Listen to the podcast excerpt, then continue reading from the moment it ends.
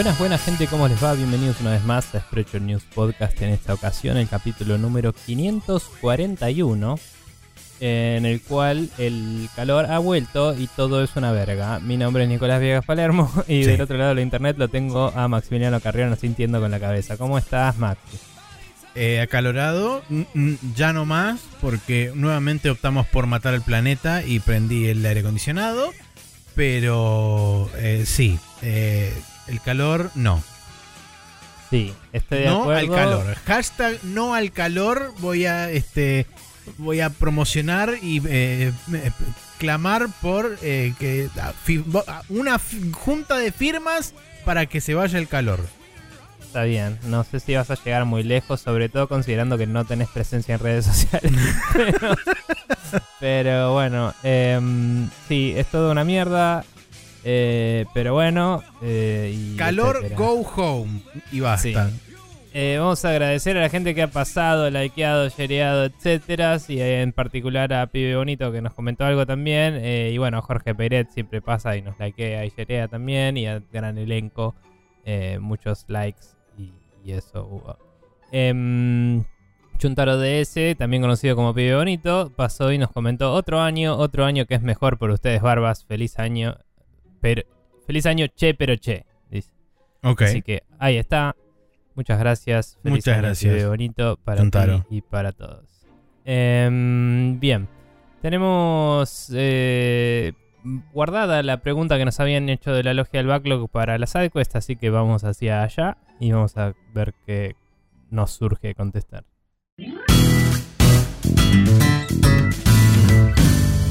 Y Estamos acá en la sidequest donde, eh, si recuerdan, creo que fue hace dos semanas ya, Sí, fue Eh, para el- nuestro episodio de Navidad.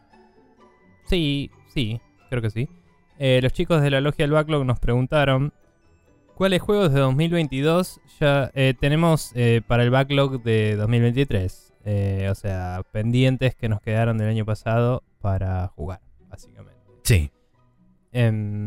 Yo la mayoría de los juegos grandes que quería jugar, eh, mínimo los empecé, o sea, el Persona 5 no lo terminé ni a palos, como ha estado establecido en el canon. Claro. Pero. mm, Pero me di el lujo de probar todo lo que quería probar para los juegos del año y eso. Eh, así, medio sorpresas, salidas de la nada, etcétera. Hay un par. Eh, y, mm, y bueno, sí, quizás el único que creo que fue del año pasado, ahora no me acuerdo si no fue finales del anterior, fue el Weird West. Era 2022. ese, ¿no? Eh, sí, eh, de marzo creo. Claro, en bueno, marzo Weird West es un pendiente que me quedó. Pero eh, creo que en los últimos años, siempre que hablé de qué juegos quería jugar en el año con gente de otros podcasts o lo que sea, hace rato que quiero jugar CRPGs occidentales y siempre termino jugando RPGs japoneses. Algo dirá eso de mí, ¿no? Como que eh, aguante de Japón, etcétera. Eh, pero bueno, tengo varios RPGs colgados hace mucho y el Weird West es uno de ellos que se, se- se vendió como como ¿cómo es? Eh, Immersive Simulator, pero es medio Sí. un RPG. Eh, ahora veo si se me ocurre otro más, pero Maxi, vos. A ver, eh, yo los 3, 4 juegos que tengo así listados acá, que medio los, los saqué de leyendo los lanzamientos del año pasado y medio también un poco por uno, un, en caso, un caso en particular, porque lo tengo colgado de hace bocha y genuinamente me gustaría en algún momento jugarlo. Y qué mejor forma de hacerlo que jugar la última versión posible, que es el Chrono Cross, que salió eh, la versión Radical Dreamers el año pasado. Que también viene con eh, justamente Radical Dreamers, que es la visual novel que supuestamente conecta Chrono Trigger con este Chrono Cross. Sí. Eh, en su momento, hace. pff, ponele que 10 años o más, lo había arrancado el Chrono Cross y eventualmente lo terminé colgando, ya ni me acuerdo por qué. Eh, así que esta creo que sería una oportunidad como para poder arrancarlo de cero de vuelta y eventualmente terminarlo. Eh, tengo un interés mm, pasajero sobre la saga No More Heroes en general. El No More Heroes 3 salió el año pasado. Todavía no En jugué el PC 2. salió, ¿no? El ¿Eh? año pasado. El año pasado no salió en PC y había salido antes en Switch. ¿O me equivoco? Ah, bueno, puede ser, no sé. Bueno, salió en PC igual, sí. Sí. Eh, pero bueno, me, inter- me digamos, como tengo un interés en la franquicia, jugué solamente el 1, tengo el 2 colgado, lo compré, empecé hace un tiempo. Sí. eh, y Estaban muy baratos esos. sí, eventualmente me interesaría jugar el 3, no a 3.500 pesos como está ahora, el No More Heroes 3. Está bien. Em, y después, otro juego que tengo listado acá, y este sí es un interés estrictamente académico, voy a decir, es el Atari 50. eh, porque Sí. nunca, no, no tuve un, un- no tengo un apego ni tengo una, una nostalgia particular por Atari, pero sí tengo una curiosidad histórica por Atari. Entonces Sí. eh, me interesa más que nada ver ese costado particular de esta colección y de ver cómo está encarada, cómo está ordenada, cómo está catalogada y todo eso. Y después viene con el bono, eh, con el bonus extra de que viene con un montón de juegos de Atari que dentro del marco y del contexto que aparentemente te dan dentro de esta colección se pueden llegar a apreciar de una forma un poco más, como dije antes, académica y no tanto desde el punto de vista de no, me reinteresa jugar el Centipede, cosa que no Claro. es cierto. Claro, sí, la verdad que eh, es como que el Atari 50 también pienso, eh, algún día lo jugaré, pero no, no lo tengo en mi backlog para 2023. Claro, me pasa lo mismo. Em, otros juegos que creo que discutí el mismo día que nos preguntaron esto, pero bueno, los reitero por las dudas. El Xenoblade 3 lo decidí comprarlo porque eh, fue recomendado por suficientes fuentes de confianza a la vez, digamos. Em, a pesar de que el 2 lo dejé y creo que se lo terminé vendiendo a alguien, ya me olvidé. Pero alguien que tenía la expansión standalone del 2 quería el 2 y no lo conseguía. Dije, bueno, te lo vendo y se lo vendí. Em, y. ¿Qué te iba a decir? El. Bueno, tengo el Tactics Ogre ahí esperándome. Que todavía no terminé el Triangle. Y es como, bueno, un JRPG a la vez. También tengo que retomar el persona, todo. Eh, y. El. Tengo también un interés que no sé si necesito jugarlo este año. Pero. Y tampoco sé si voy a jugar el que salió el año pasado, pero quiero jugar al Front Mission 1 y dicen que el remake ese es muy igual al, al Sí, 1 para mal y para bien es demasiado igual. Claro. Dicen básicamente que es muy igual al de DS, pero en 3D. Y estuve viendo un par de reviews y el tipo de mejoras que tiene no me cambia la vida, pero también es como que jugarlo en la Switch me sería un poco más cómodo y feliz a la vez. Eh, entonces no sé, estoy ahí en duda de si me lo voy a comprar o no. Capaz que lo juego en DS y listo, porque nada, también es una portátil, también lo puedo jugar en lo de mis viejos, que es normalmente a donde proyecto en mi cabeza, tipo, este es un buen juego para jugar, tipo, cuando voy a visitar a mis viejos. Claro. Y pienso en la Switch. Pero puedo no llevar la Switch en un viaje y llevar otra de mis consolas portátiles, que tengo varias hoy en día, honestamente.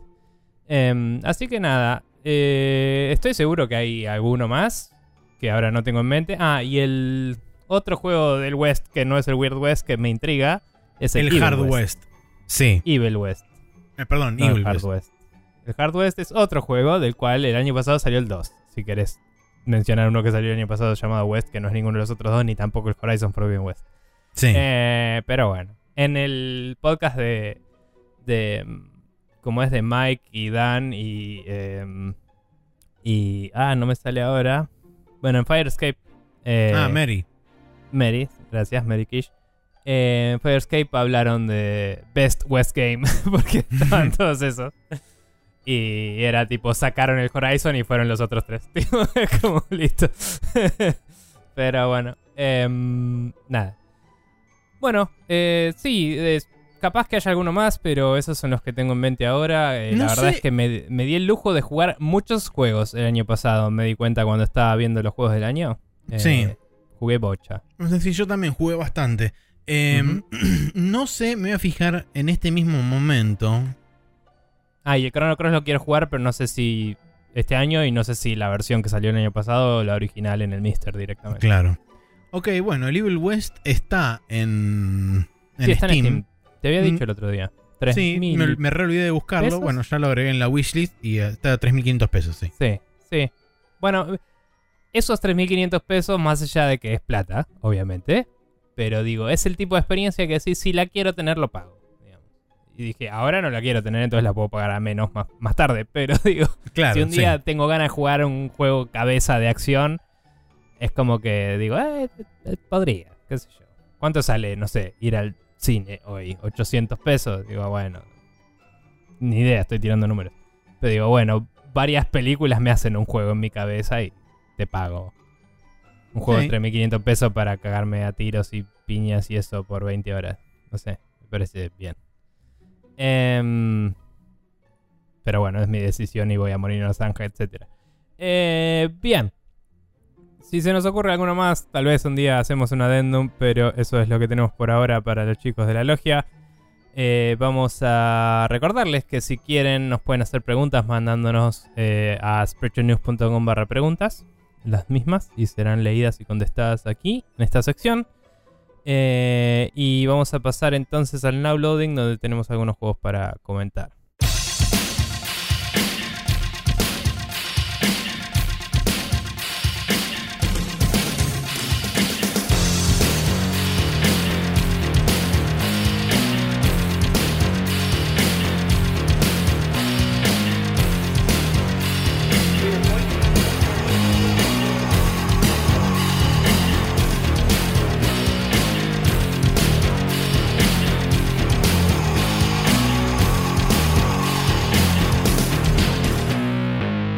Acá estamos de vuelta en el Now Loading, donde em, todavía no terminé el Triangle Strategy. Pensé que lo iba a terminar. Tal vez si estuviéramos grabando normalmente, como normalmente los sábados, lo hubiera terminado. Lo estoy terminado hoy, claro. Pero tal vez no, porque está más jodido que la mierda. Eh, em, Ok, bien.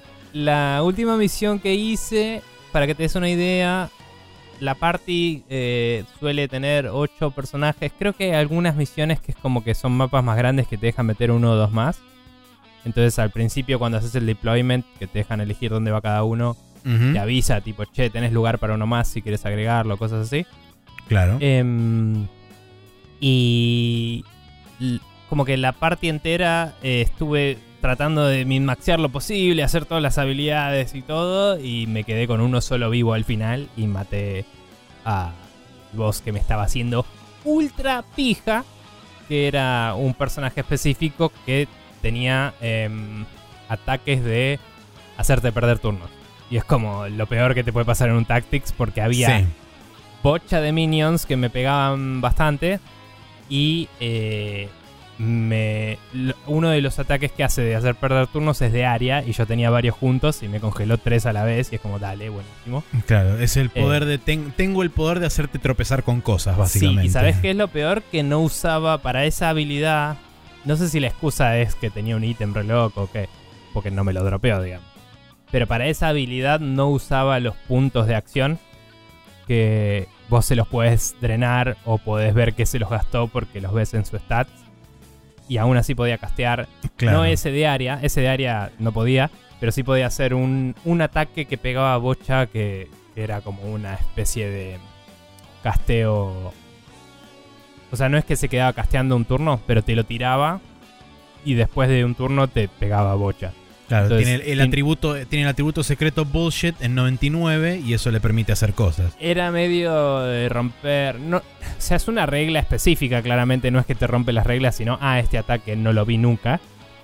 El problema era que ese, esa cantidad de daño que te hacía era tan alto que vos en ese turno, si no le metías algo que le suba mucho la defensa mágica a tu personaje y, y no era tipo uno de tus tanques, se iba a morir. ¿Entendés? O sea, de una. Me one-shoteaba personaje. Entonces, nada, fue todo un tema.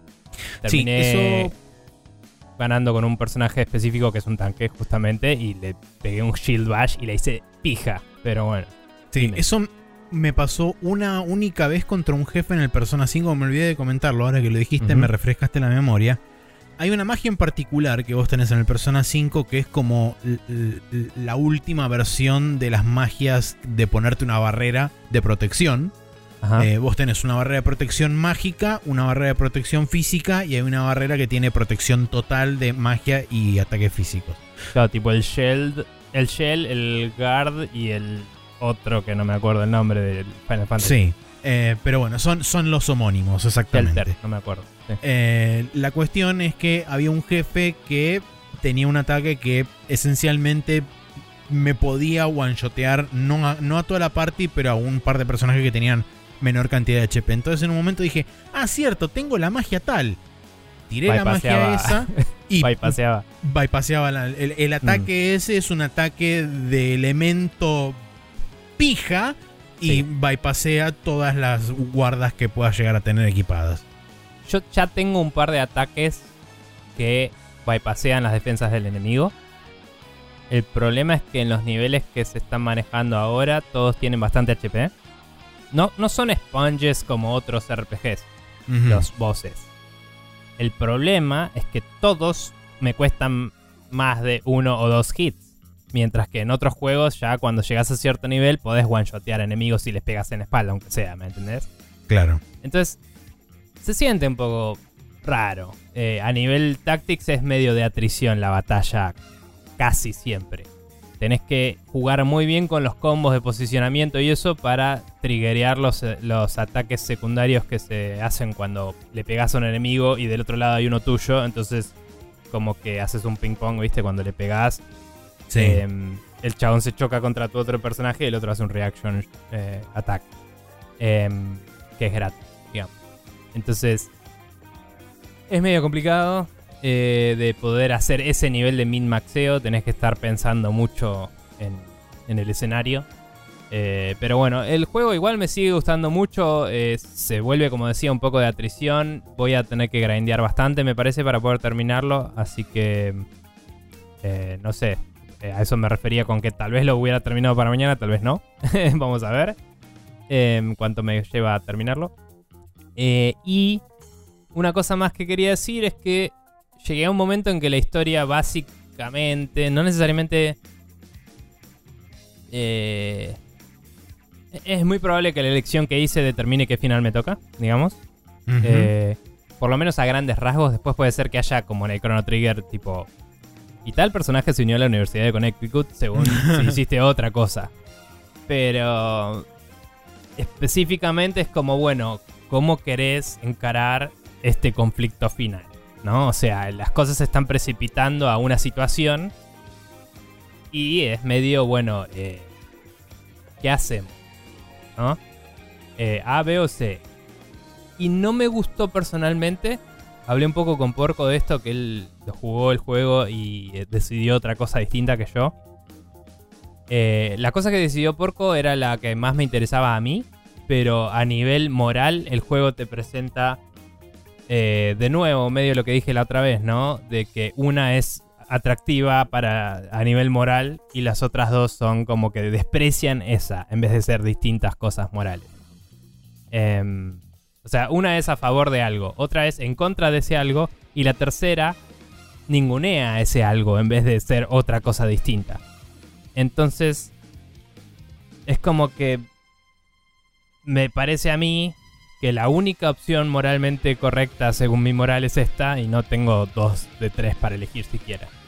Eh, y, y no me parece muy ambiguo. Tiene que ver con todo esta, este pueblo excluido y todo. Y es medio como, les hacemos el aguante, dejamos que se caguen o los ignoramos. Y es como, dos de esas tres son dejar que todo siga siendo una mierda para ellos, ¿me entendés? Entonces, me hubiera gustado que uno de esos tres implique... eh, no, no implique ignorarlos totalmente, sino más como buscar ayudarlos de otra forma distinta, por así decirlo. Sí. Eh, no quiero spoilear, no quiero entrar más detalle que eso, pero no hace falta. y también me pasa, eh, aparte, que algunas de estas decisiones, si las analizás, son tipo, te dan tres opciones para hacer algo y decís, che, podríamos combinar dos opciones en una opción mejor. O sea, esto es como, no son excluyentes, ¿me entendés? Sí. Son tipo, Mm. alguien propuso algo, otro propuso otra cosa, son altamente compatibles. pero el claro, libreto son dice. complementarias inclusive. Claro, la, la opción anterior que te dije que me dejaba elegir entre tres misiones era tipo, dos de estas misiones podrían ser la misma y sería un mejor resultado todavía. Eh, Claro. y, y bueno, nada, pasan esas cosas que el libreto dice. Mm. Entonces no es ideal, capaz que es un problema de traducción, ¿no? Capaz que en japonés tenía más sentido, no tengo idea. Em, pero bueno, eh, fuera de todo eso, igual me gustaron los giros de la historia, me gusta la diferencia narrativa que te marca tomar estas decisiones, más allá de que cuando ves el árbol de decisiones todo parece precipitar en tres finales. Eh, y estos tres finales parecen venir en esta decisión, como decía. Em, pero bueno, eh, me debe faltar una o dos misiones todavía. Entonces es como que no es solo eh, el final de distinto color del Mass Effect o, o, que la última misión es distinta. Parece que es como un arco chiquito de historia de dos o tres misiones que son distintas, digamos. Sí. quizás haya una pelea que es la misma, pero depende de qué decidiste. Estás de un lado o del otro, viste, tipo o aliado con alguien, o lo que fuese. Eh, así que nada, está, está interesante. Voy a ver si ahora sí lo termino para la, semana que viene. Eh, y, y, después les cuento cuánto más me costó ¿no? de tiempo. Eh, no, no, tengo ahora presente las horas. Eh, y nada, está, está muy bien. Algunas de las armas Estuve leveleando bastante al mango varios personajes y algunas de las armas te agregan una... Creo que todas las armas tienen una habilidad eh, cuando las destrabas el último tier de upgrade. Eh, y en vez de subirle el daño base, en todos esos casos primero hice la habilidad y después si me dieron los recursos también le subí el daño base. Eh, y la habilidad, por ejemplo, de la, la que es la prometida del protagonista, que es sí. medio de Pyromancer, digamos la habilidad que tiene es una especie de Genkidama re loca que mm, castea en un turno y pega en el siguiente turno de ella. Eh, una bola que hace daño en área. Eh, que hace daño según cuántos puntos de acción tiene. Entonces, ah. por ejemplo, ahí yo uso una habilidad que tengo. Eh, o sea, vos puedes además usar unas habilidades que te permiten bufear a tus personajes y eso que se gastan por, por pelea, ¿no? Como si fueran eh, son de uso limitado, entonces.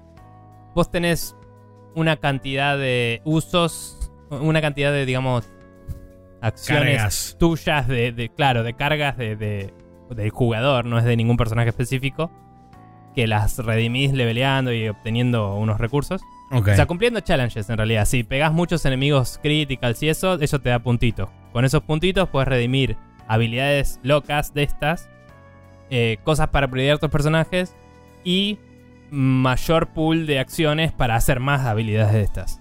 Claro. Y puedes hacer cada una de esas habilidades una vez por pelea, eh, mientras tengas cargas para usar.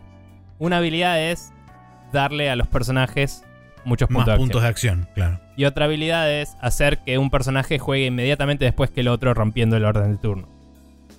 Entonces, cuando quiero tirar la Genkidama re loca, elijo la mina, elijo Genkidama re loca en el siguiente turno que le toque a cualquier personaje mío, le digo, el próximo turno es de esta mina. Entonces, inmediatamente tiro la Genkidama re loca. Y le pego a un área así re, re grande. Dentro de todo. O sea, en una grilla está bastante bien el tamaño que tiene. Y si logré acumular suficientes enemigos, hace bastantes estragos. Pero aún así no one-shotea a nadie, ¿me entendés? O sea, es como que es el ultimate y, y aún así es un poco de atrición la cosa. Entonces es un, es jodido realmente cuando eh, podés hacer ese nivel de combo y no estás limpiando el tablero. Eh, pero bueno, eh, otras habilidades principales de, de, finales de personajes también tienen efectos muy buenos que te van permitiendo hacer cosas transformativas en la pelea, ¿no? Eh, mm. Y está bueno porque particularmente la, esa habilidad de ese personaje, como depende de su punto de acción, si tienes un punto de acción también la puedes hacer si querés. Claro, le va sí. a pegar muy poco daño, pero en un área. Entonces, si tuvieras muchos enemigos hechos pija, también se la puedes tirar, digamos. Eh, y rematarlos. Ahora, consulta. El, ese, ese ataque que vos decís de la Genkidama junto con los, entre comillas, vamos a denominarle ataques finales de cada uno de los, de los personajes de la parte tuya. Mm. A pesar de que no, no one-shotean a nada ni nada de eso, ¿se sienten poderosos o se sienten útiles de usar a la hora de estar en combate? ¿O es mm. algo que vos decís, estoy gastando recursos por algo que no se siente ni satisfactorio desde un punto de vista de gameplay, ni satisfactorio desde un punto de vista estratégico de usar? No, se sienten bien, son como... Son una habilidad más para cada personaje. Claro, no se sienten se, como algo especial. Pero son habilidades avanzadas, o sea, te cuestan más puntos de acción en general Y. eh, Voy a eso justamente, al tema costo-beneficio más que nada. Bueno, eh, a nivel costo-beneficio, eh, ya a la altura a la que estoy, obtener puntos de acción. eh, hay algunos personajes que cuando matan a un enemigo obtienen un punto de acción. Hay otros personajes que ceden puntos de acción a otros. ¿me entendés? Entonces puedes maniobrarlo. Mm. Em, eh, y también el ataque base de mis personajes pega bastante. Entonces tampoco es tan terrible eso. También tengo algunos personajes que sus upgrades incluyen restarle costo a algunas de sus habilidades. Entonces tengo uno, por ejemplo, que pone unas trampas que no dañan, pero que patean a los enemigos para atrás. Entonces cuando estás en un lugar alto los tira al vacío y les saca vida por daño, por caída, Claro. digamos. Y esa ya lo tengo. te- costaba dos puntos, ahora pasó a costar uno. Y en cada tu- turno el chabón regenera un punto. Entonces siempre lo puedo castear, si quiero. Claro. Entonces, esas cosas te mitigan un poco eso. Y, y ahora ese, por ejemplo, su habilidad final es una torreta. Y la torreta dura una cantidad de turnos y ataca automáticamente como si fuera eh, un arquero en Overwatch, digamos. Eh, Claro. y, le- y cada vez que un enemigo se mueve, le pega en, en su área de acción. Eso está La, bueno. la última habilidad de mi arquera eh, es esa misma habilidad. En todo su rango, que es gigante, cada Hmm. personaje enemigo que se mueva le pega una vez. Y si la tengo bien alto, que vuela en un águila, eh, tiene daño Tiene extra por, por, Por ser altura. altura. Entonces pega como 80 de daño. Que al principio del juego pegaba 20, ponele. El tema es que los enemigos tienen 350 de vida, los normales. Obvio, claro, sí, sí. Y es antes tenían 80. ¿me entendés? Entonces, eso es lo que. La escala de los personajes normales es lo que me molesta un poco. Preferiría que me dijeras, bueno, tienen más armadura, ¿me entendés? O algo que me los venda mejor que porque este arquero de mierda que le tiro con de todo me cuesta tres turnos bajarlo. Em, esas boludeces me joden un poquito. Eh, pero igual está bueno y se siente bien. Capaz que es cuestión de. si alguien lo va a jugar y le parece que esto estoy, que estoy contando es frustrante, jueguenlo en fácil. Yo lo estuve jugando en normal y me parece difícil. Claro. Eh, no me parece imposible, pero tuve que volver a empezar varias misiones y, y tuve que grindear varias veces. Bien. Así que. pe- solo lo hice porque es divertido, si no me estaría quejando mucho más. Por supuesto. Pero bueno. Bien. Eh, ¿Seguiste con el de Vagra- Vagrant? ¿Lo terminaste? Lo No. terminé, sí. Terminé de Vagrant. eh, me gustó. Es un juego que me gustó. Es un juego que tiene falencias. eh, principalmente son cosas que creo que en una secuela son tranquilamente arreglables. Em, un par de cosas que no comenté la vez anterior y que tenía medio como eh, anotadas mentalmente, pero como no las puse espe- específicamente anotadas en, en mi blog de notas para hablar, después se me terminó pasando. Eh, una es el mapa, vos tenés la posibilidad de ver eh, desplegado un mapa bastante genérico desde el punto de vista de, bueno, eh, acá tenés un mapeo de las áreas que están diagramadas por bloques y de esos bloques salen líneas conectoras a otros bloques que son otras partes de esos mapas. El problema está en que justamente es una versión súper rudimentaria del mapa donde vos solamente tenés, dentro de ese bloque te aparece la figura, eh, o mejor dicho, una representación iconográfica de tu personaje que está puesta en el medio de ese cuadrado y sobre todo en lo que es el último tercio del juego, donde empezás a tener bastante platforming vertical y empezás a tener múltiples salidas de cada una de estas áreas a diferentes alturas, hubiera venido bien que por lo menos te mostrara la posición relativa de tu personaje dentro de cada una de las áreas en cada uno de esos cuadrados genéricos, cosa de poder saber, por ejemplo, si estás tomando la salida de arriba de todo, la del medio o la de abajo, en el caso de que Mm. vos tengas múltiples salidas, porque no es imposible de traquear, pero se vuelve medio confuso, sobre todo a la hora donde vos, por ejemplo, hay secciones donde vos podés entrar por un lugar, eh, pero tenés una pared que te impide ir a la otra mitad de ese sector y tenés que ir, salir por otra puerta, pasar por todo un circuito por arriba y recién de ahí podés, a través de otras habitaciones, entrar a lo que sería el segmento de la parte izquierda de la pantalla en la que estabas originalmente. Entonces, Mm. ese tipo de cosas se pueden y se, se tornan un poco confusas, sobre todo en el final del juego, porque eh, pasás a estar como en una suerte de lugar medio laberinto con pinta cosa orgánica. Entonces, medio como que se desdibuja un poco y se pierde eh, las dimensiones un poco de lo que es. E- Es medio como que está demasiado em, sobrecargado el escenario al tener Claro. tantas cosas y eh, es como que te cuesta leer un poco el, el- el escenario. Sí. Eso creo que sería una buena ayuda el hecho de que el mapa por lo menos te detallara un poquitito más tu posición relativa dentro de cada uno de los escenarios. Sí, creo que, o sea, el otro día hablamos del look que tenía el juego, que era medio como Vanillaware, pero más apagado, qué sé yo. No, no sé si es tanto que es más apagado, sino que es medio eh, que está todo en el mismo... Tampoco es monótono, ¿no? Pero es como que está todo en el mismo rango de valores Sí. y le falta un poco de esa profundidad de campo de decir, bueno, el fondo y la figura se separan. Mm, Que Vanillaware usa, eh, usando el look de pintura que tiene, eh, hace buen manejo de, el, digámosle literal, efecto Doppler, ¿no? De lo que está más lejos se ve más eh, como grisado, más, más eh, tenue, más eh, desaturado. Y lo que está más cerca se ve en un alto contraste. sí, más saturado, más Y- expuesto. sí. Entonces, como que esto se ve muy en un- una profundidad de campo única que todo está a la vez y, y entiendo lo que me decís. O sea, me imagino como en la acción del juego es fácil perder algunas figuras de que es interactuable, que no, que es fondo, que es figura, que es enemigo. Sí, pues inclusive, en, en- sobre todo en la última parte del juego, como dije, em- tenés que empezar a jugar con el tema de platforming, más que nada vertical y qué sé yo. Mm, Eh, y hay algunas plataformas en donde al principio no me quedaba claro que eran plataformas en sí. Yo al principio Claro. era como que pasaba corriendo y no veía a dónde tenía que ir. Y en un par de momentos dije, para, estoy viendo mal, tengo que ir por otro lado porque estaba acostumbrado a ir en, la pantalla de izquierda a derecha y de repente cuando voy de izquierda a derecha en un momento no tengo una salida en la parte de la derecha. Y es como, para, es que estoy en un callejón sin salida, tengo que ir por otro lado. Y cuando te fijas en el mapa, tenés eh, te aparece un display de una, una, una- una suerte de rectángulo vertical donde tenés varias salidas por la parte de arriba. Es como, ah, ok, bueno, tengo que buscar plataformas que me lleven hacia otra parte. Y ahí es donde empecés, empezás a buscar activamente. Y decís, ¿esto será una plataforma o no será? Y la única forma que te queda de probar es saltando y ver si tu personaje se queda parado en el aire, claramente son una plataforma. Y si no, no.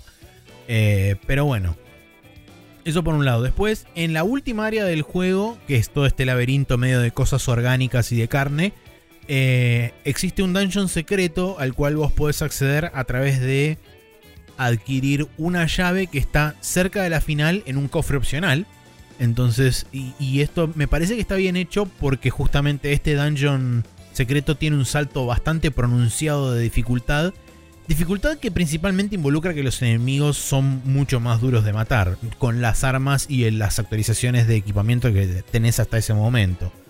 Eh, entonces se vuelve más un poco una suerte de guerra de atrición, como comentabas vos, el hecho de tener bastante en claro cómo funciona el tema de la evasión, eh, resistir los golpes y todo eso, utilizar los counters, utilizar las habilidades, las magias y todo eso, para intentar atravesar todo ese dungeon. Y una vez que llegás a ese, a ese- al final de ese dungeon, tenés eh, como si fuera una suerte de, eh, ¿cómo llama esto? Que las cosas que a mí no me gustan al final de los juegos, eh, me sale boss rage y no es boss rage, es Eh, boss eso, estaba muy cerca.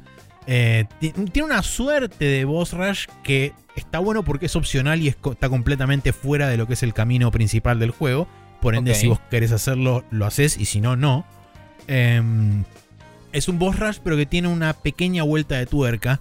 Que es que cada uno de los jefes del juego está un- poquito tuneada la, la batalla. Por ejemplo, el primer jefe es este. Son.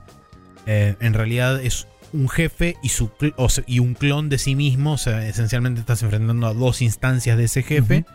Y lo que tiene de interesante esto es que cada vez que vos derrotás cada uno de esos, eh, después de eso tenés una pantalla de recompensa donde te da bocha de tanto plata como gemas para poder actualizar tus habilidades, como inclusive runas en el caso de que quieras para poder equipártelas tanto en tu armadura como en tus armas. O sea, te da unas recompensas bastante equiparables al reto que tuviste recién. Y después bueno de ahí eso. te da la opción de si querés continuar o volver al principio. Claro, yo te iba a decir, estaba pensando en boss rushes en general y eh, nada, eh, en el Mega Man 2, que lo dejamos por ahí, eh, estaba bueno porque el castillo de Willy son tres niveles, creo. Sí. Y después de cada parte de esos niveles. De, de esos- después de cada nivel tenés como una escena donde podés elegir entre cuatro Robot Masters para volver a pelearles. Y es medio un victory lap ahí, porque vos ya sabés con qué arma derrotar a cada uno. Sí. Más allá de que es difícil igual, ¿no? Eh, Y, y cuando matás a uno, volvés a esa pantalla, entonces tenés un tiempito de usar tus energies, eh, tanks y todo eso. No es como otros juegos que matás a un boss y aparece el siguiente y aparece el siguiente y como que tenés que sobrevivir a todos uno tras del otro. Claro. Em, entonces, cuando lo hacen de esta forma, como vos decís también, que es como. Además de que es opcional, que ya está bueno, em, que después de cada uno te dé una recompensa y te deje curarte y todo, me parece que es otro. Es otro el feeling, ¿no? Como sí, no es sí, totalmente. Eh, hice solamente el primer jefe de, de ese boss rush. Tengo entendido, según estuve leyendo, porque después leí un poco para ver si me faltaba destrabar algo, porque una vez que gané la, la, eh, gané la final y qué sé yo, te, te muestra un ending. Y me llamó la atención que el achievement que destrabas te dice este, que desbloqueaste el ending normal. Entonces dije, ok, bueno, debe haber un good ending y un bad No, ending, supongo. un, hay un hard ending, supongo. Claro, me fui a fijar Mm. y no, efectivamente hay un good ending y un bad ending. Pasa que el Ah, tema ¿sí? es que hay múltiples bad endings, algo que me pareció loco, que es que si vos perdés en cada uno de los jefes, cada uno de los jefes te da un bad ending diferente. Oh. Está bien, está bueno. Así que nada, loco. Y el true ending, esto eh, es medio una crítica porque leí una guía y es tipo, ah, es imposible de sacar si no tenés Mm. un, un walkthrough. O sea, no hay chance de que adivines qué es lo que tenés que hacer. Porque es tipo, tenés que ir primero a un lugar que está cerca del inicio del juego y que necesitas una habilidad específica que está tipo a la mitad del juego Mm. para poder hacer este platforming verticalmente, porque necesitas un triple salto que no tenés, pero con Claro. una habilidad que te hace una suerte de shoryuken para arriba, podés llegar hasta esa plataforma. Y ahí tenés que hacer una quest con un chaboncito, qué sé yo, que te da un ítem. Y después ese ítem lo tenés que llevar hasta el final del juego. Pero antes de, de llegarlo hasta el final del juego, tenés que ir a una puerta especial que hay tres llaves que después tenés que volver para atrás y pelear con tres jefes especiales y qué sé yo. Y es como, no había chance en la vida de que pudiera No. hacer eso. Pro- probablemente lo haga porque termine el juego, te deja grabar en New Game Plus. Pero como tenés múltiples slots de grabación, tengo uno justo antes del jefe final. Así que probablemente vuelva y haga toda esa, toda esa perorata para poder ver el, el true ending. Eh, porque me interesa ver a ver qué, qué tan engorroso es. Este, pero sí, efectivamente, si no tenés una guía para saber qué específicamente tenés que hacer, es como. No hay. No hay chance. Mm, pero digamos, ¿hay alguna indicación de que ese personaje que está en ese lugar existe o, o de que ese lugar podés subir pero no todavía cuando pasas por ahí? ¿O algo? Yo, sinceramente, cuando pasé por ese lugar la primera vez, no vi ninguna plataforma de ninguna índole ni nada que me indicara que pudiera Mm. subir hasta ese lugar. Está bien, porque digo, yo los juegos que están bien diseñados me ha pasado de obtener algo y decir, ah, voy a aprovechar y volver ahí a ver qué había. O, digámosle, Metal Gear Solid, cuando te dan una tarjeta nueva, vas a la armería a ver qué hay. Tipo, Por supuesto, sí, sí, sí. eh, ¿Por qué? Porque si no, tenés, después tenés que hacer backtracking y es una paja. Claro, sí, Eh, obvio. pero bueno, eh, sobre todo en el 2, porque en el 1 estaba bastante lineal todo eso, pero en el 2, que es todo el, el shell, es como cada vez que tenía una tarjeta iba al Strat F a ver qué podía agarrar. Claro, Y, sí. y bueno. em, No, este juego sí le reconozco que es bastante bastante bondadoso en cuanto a la exploración y Mm. a pesar de que como dije antes el mapa es súper rudimentario, es efectivo a la hora de permitirte explorar cada una de las áreas con la suficiente eh, profundidad necesaria como para revisar todos los cuartos. El problema Claro. está en que al mapa no ser del todo detallado, no sabes si Sí, cada uno de es esos cuartos. esquema. Claro, no sabes si cada uno de esos cuartos los exploraste al 100%, porque vos Mm. tenés una visión limitada y en el, vamos a decir, en los primeros dos tercios del juego, al no haber verticalidad expresada de ninguna forma, es como que no la pensás. Es tipo, ok, Claro. bueno, el juego se concentra en esto que me está mostrando ahora. O sea, Al- no es como el Metroid o el Castlevania que te muestra los bordes de la habitación, entonces puedes ver que hay más arriba o abajo, digamos. Exactamente. Ok. Bueno. Es pros y contras, pero, pero bueno, suena bien igual. Sí, Eh, no, no, Yo, por yo eso- me lo compré al final la otra vez que lo mencionaste y creo que me compré un par de cosas más porque Está soy bien, boludo. perfecto. Eh, pero- Yo estoy muy conforme, la verdad que me gustó mucho, eh, quedé muy Mm. conforme y como dije, el hecho de que aún así habiendo leído el final y lo engorroso que es, dije, bueno, ok, tengo un save en el final, quiero probar de hacer esto porque me interesa genuinamente ver cuál es el otro final y qué tiene de diferente. Así que eso probablemente, y de nuevo, estamos en exactamente la misma situación si, lo, si hubiéramos grabado mañana, porque estamos grabando un viernes para aquellos que no saben. Este, Si hubiéramos grabado mañana, probablemente hubiera comentado so- sobre este final que, que hay que destrabar. Está bien, no te atragantes y mueras. No, es que Em. tengo algo atravesado. En un momento se me metió algo en la garganta o no sé qué. Y está Yeah. ahí dando vuelta. Bueno, te voy a salvar pasando a hablar un poco yo. Eh, me llegó la semana pasada el control que había dicho que me compré, que es el Ultimate eh, Controller de 8-Bit Do. eh, Que también justo de casualidad comentó el usuario RJ45 en mi Discord. Sí. Que no sé si nos escucha, pero. Porque creo que me agregó de cuando streameaba en Twitch. Em, pero si nos escucha, un saludo. Eh, RJ45 justo le llegó el mismo control y lo recomendó. Y eh, yo secundo esa recomendación. Y mm, quise probarlo. Probé un par de juegos de acción. Jugué un poco al. al eh, esto, River City Girls. Que está bueno, pero no avancé mucho, así que no tengo mucho que comentar. Jugué un poco al em, eh, Streets of Rage 4, que como ya lo había ganado, lo conocía un poco más. Puedo decir que el control se siente muy bien. Y dije, bueno, tengo un buen control que no se corta la conexión cada 7 segundos como me pasaba con el de Xbox, que al final resultó ser la batería, me enteré después. Así que técnicamente me compré este control al pedo, pero igual está re bueno, así que yo fue. Em, y... mm, O sea, para eso es el aguinaldo, ¿no? Para gastárselo en piladas. Eh, y nada, dije, bueno, voy a jugar un juego que me va a tener apretando los gatillos a cada rato. y eh, uno pensará, ¿qué, Nico? ¿Estuviste jugando al Elden Ring de nuevo? No, estoy jugando de nuevo al Death Stranding, que como dije, a fin de año me compré el Director's Cut.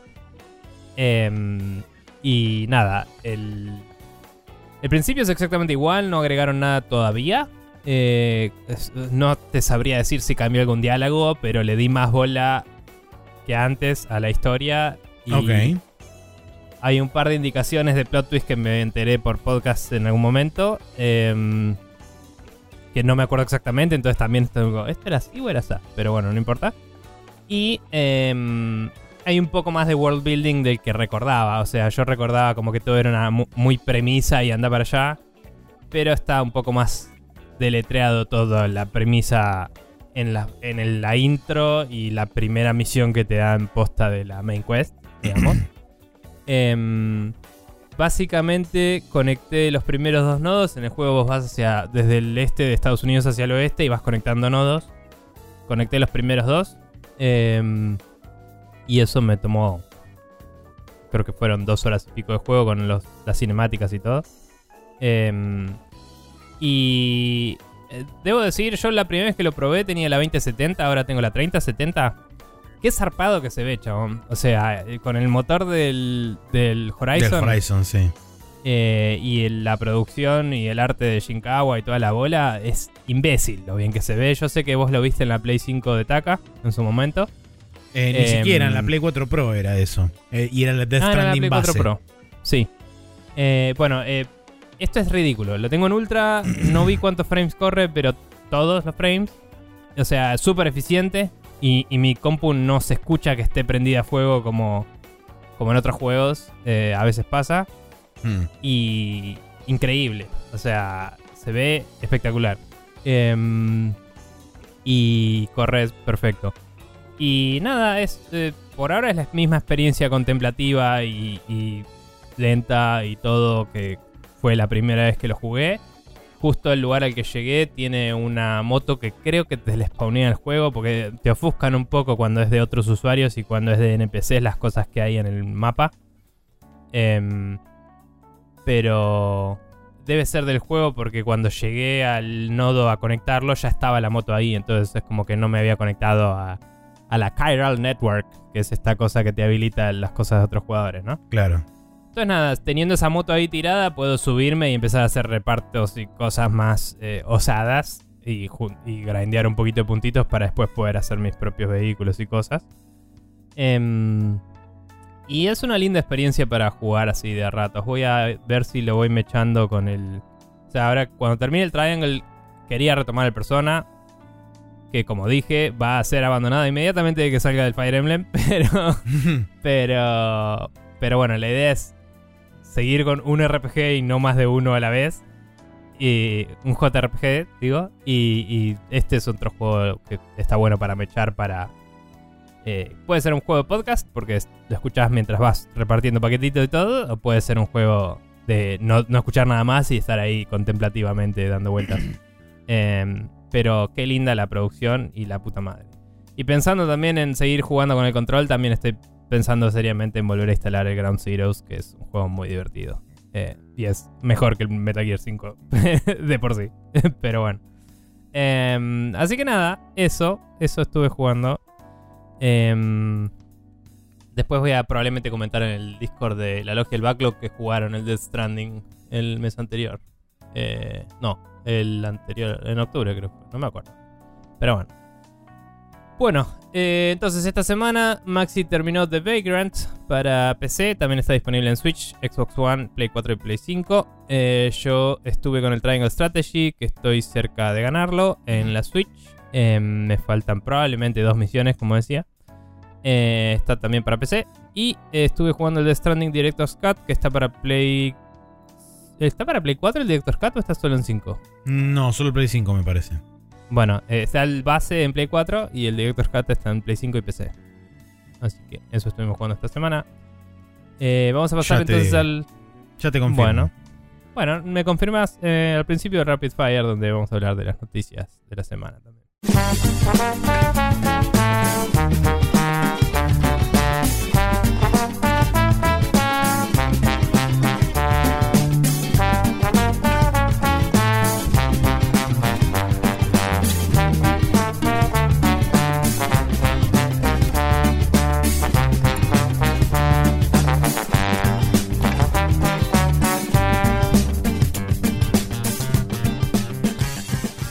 Y estamos de vuelta acá en el Rapid Fire, eh, que antes de arrancar con las noticias vamos a verificar que eh, sí, está solamente disponible en Play 5 la Director Cut de, de Death Stranding. Igual la experiencia tengo entendido que no cambia mucho, solo le agregaron algunas eh, boludeces y un modo medio de carreras. No sé. Sí, una cosa pero- así. Y para la gente que le interese también, está la versión base de Death Stranding disponible en el Game Pass de PC. Sí, sí, eso me he olvidado de decirlo, pero también es.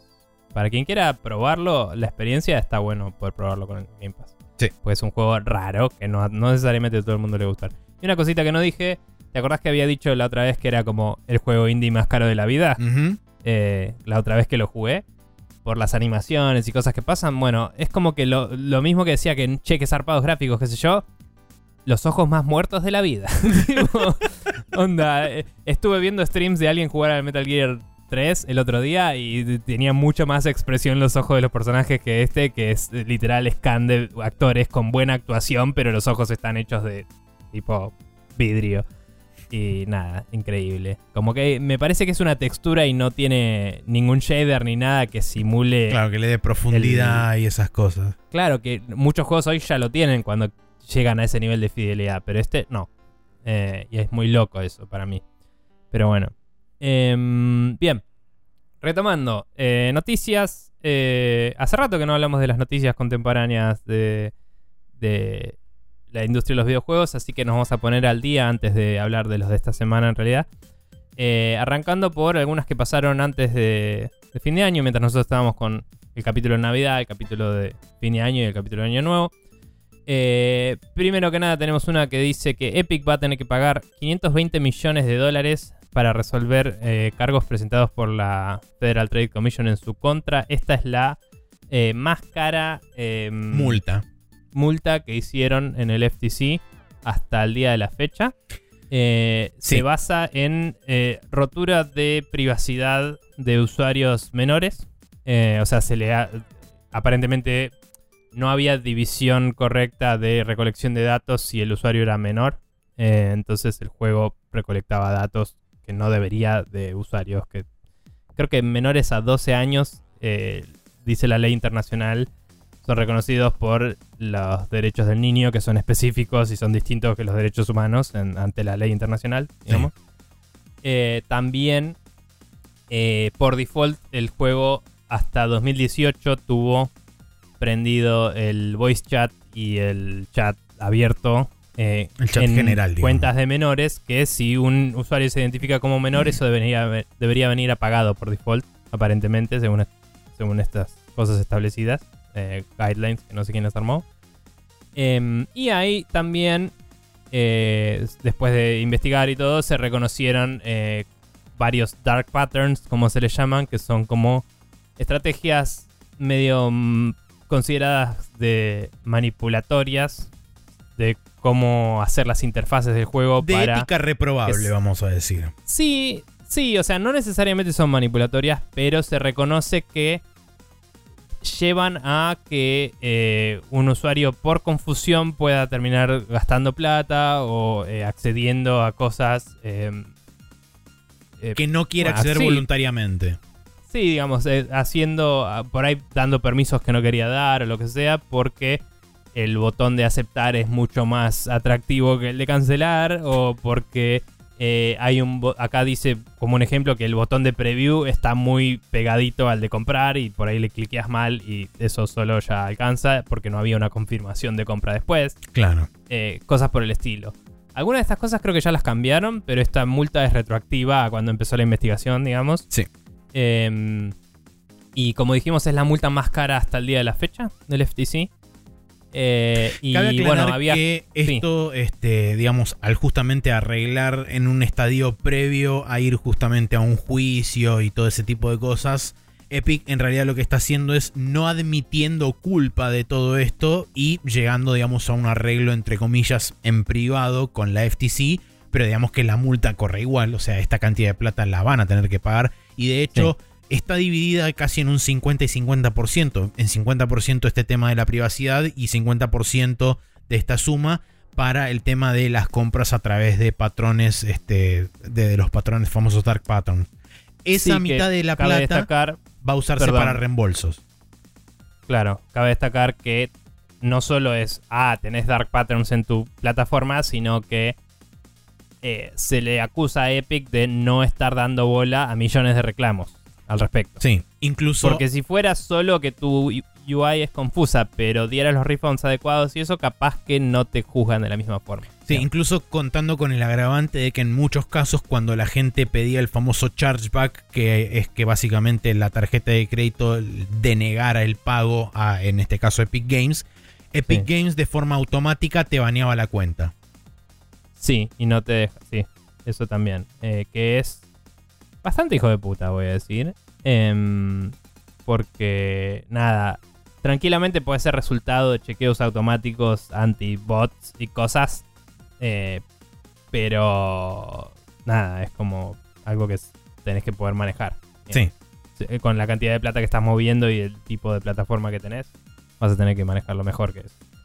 Pero bueno, em, eso, eso es la primera noticia que tenemos Sí. el día de hoy. Maxi, la siguiente. La siguiente fue que eh, durante este periodo cerca de fin de año, eh, Apple deci- se decidió que Apple podría llegar a este, habilitar su, su sistema operativo para eh, third party apps en, en su próxima actualización de sistema operativo, en la próxima actualización específicamente de iOS. Porque entra en vigencia el Digital Markets Act de, en la Unión Europea. A priori, eh, este update solamente lo permitiría en Europa pero al justamente existir regulación pendiente en muchos otros territorios, uno de ellos es Corea del Sur, de hecho, otro es India que también está em, em, empezando a empujar.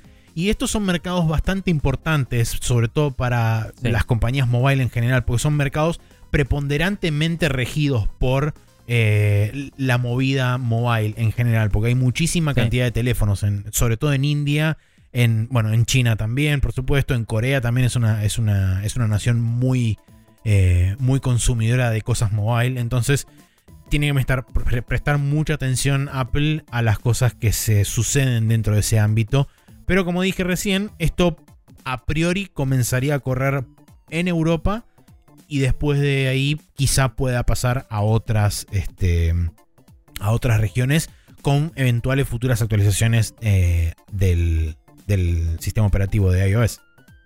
Sí, em, no me sorprendería que hagan una solución genérica desde ahora que ya se haga el rollout a todo el mundo. Puede ser. eh, porque es difícil tener un branch del sistema operativo con algo tan intrínseco adentro, ¿no? Es como que si vos haces una forma de instalar otro store que solo está habilitada en ciertas regiones, estás invitando a que gente que no está en esas regiones busque la forma de hacer que eso se active y, y te bypassee tu seguridad. Sí. Entonces es más fácil armar un sistema robusto que esté en todos lados y listo. Eh, en mi opinión, no experta, pero de programador lo miro y digo, y me parece que sería más fácil hacerlo para todos, ¿no? Em, también cabe destacar sobre los territorios que dijiste. Mm, es cierto que son los territorios con mobile first en muchas cosas, pero eh, en particular India, por lo menos, que es la segunda población más grande del planeta, la mayoría usa Android. Sí. Entonces, eh, ¿cuánto le importa o no a Apple eh, gestionar esto en cada país? Depende un poco de, de su market share. Me Por parece que en. China le va a afectar bastante más, porque tengo entendido que en China tiene un porcentaje más importante. Sí, China y Japón. Eh, en Japón también hay cualquier cantidad de iPhone. Sí, o sea, creo que en China hay más Android igual, pero el sector que tiene celulares con más plata usa iPhone. Digamos, Sí, hay obvio. bastante porcentaje de iPhone.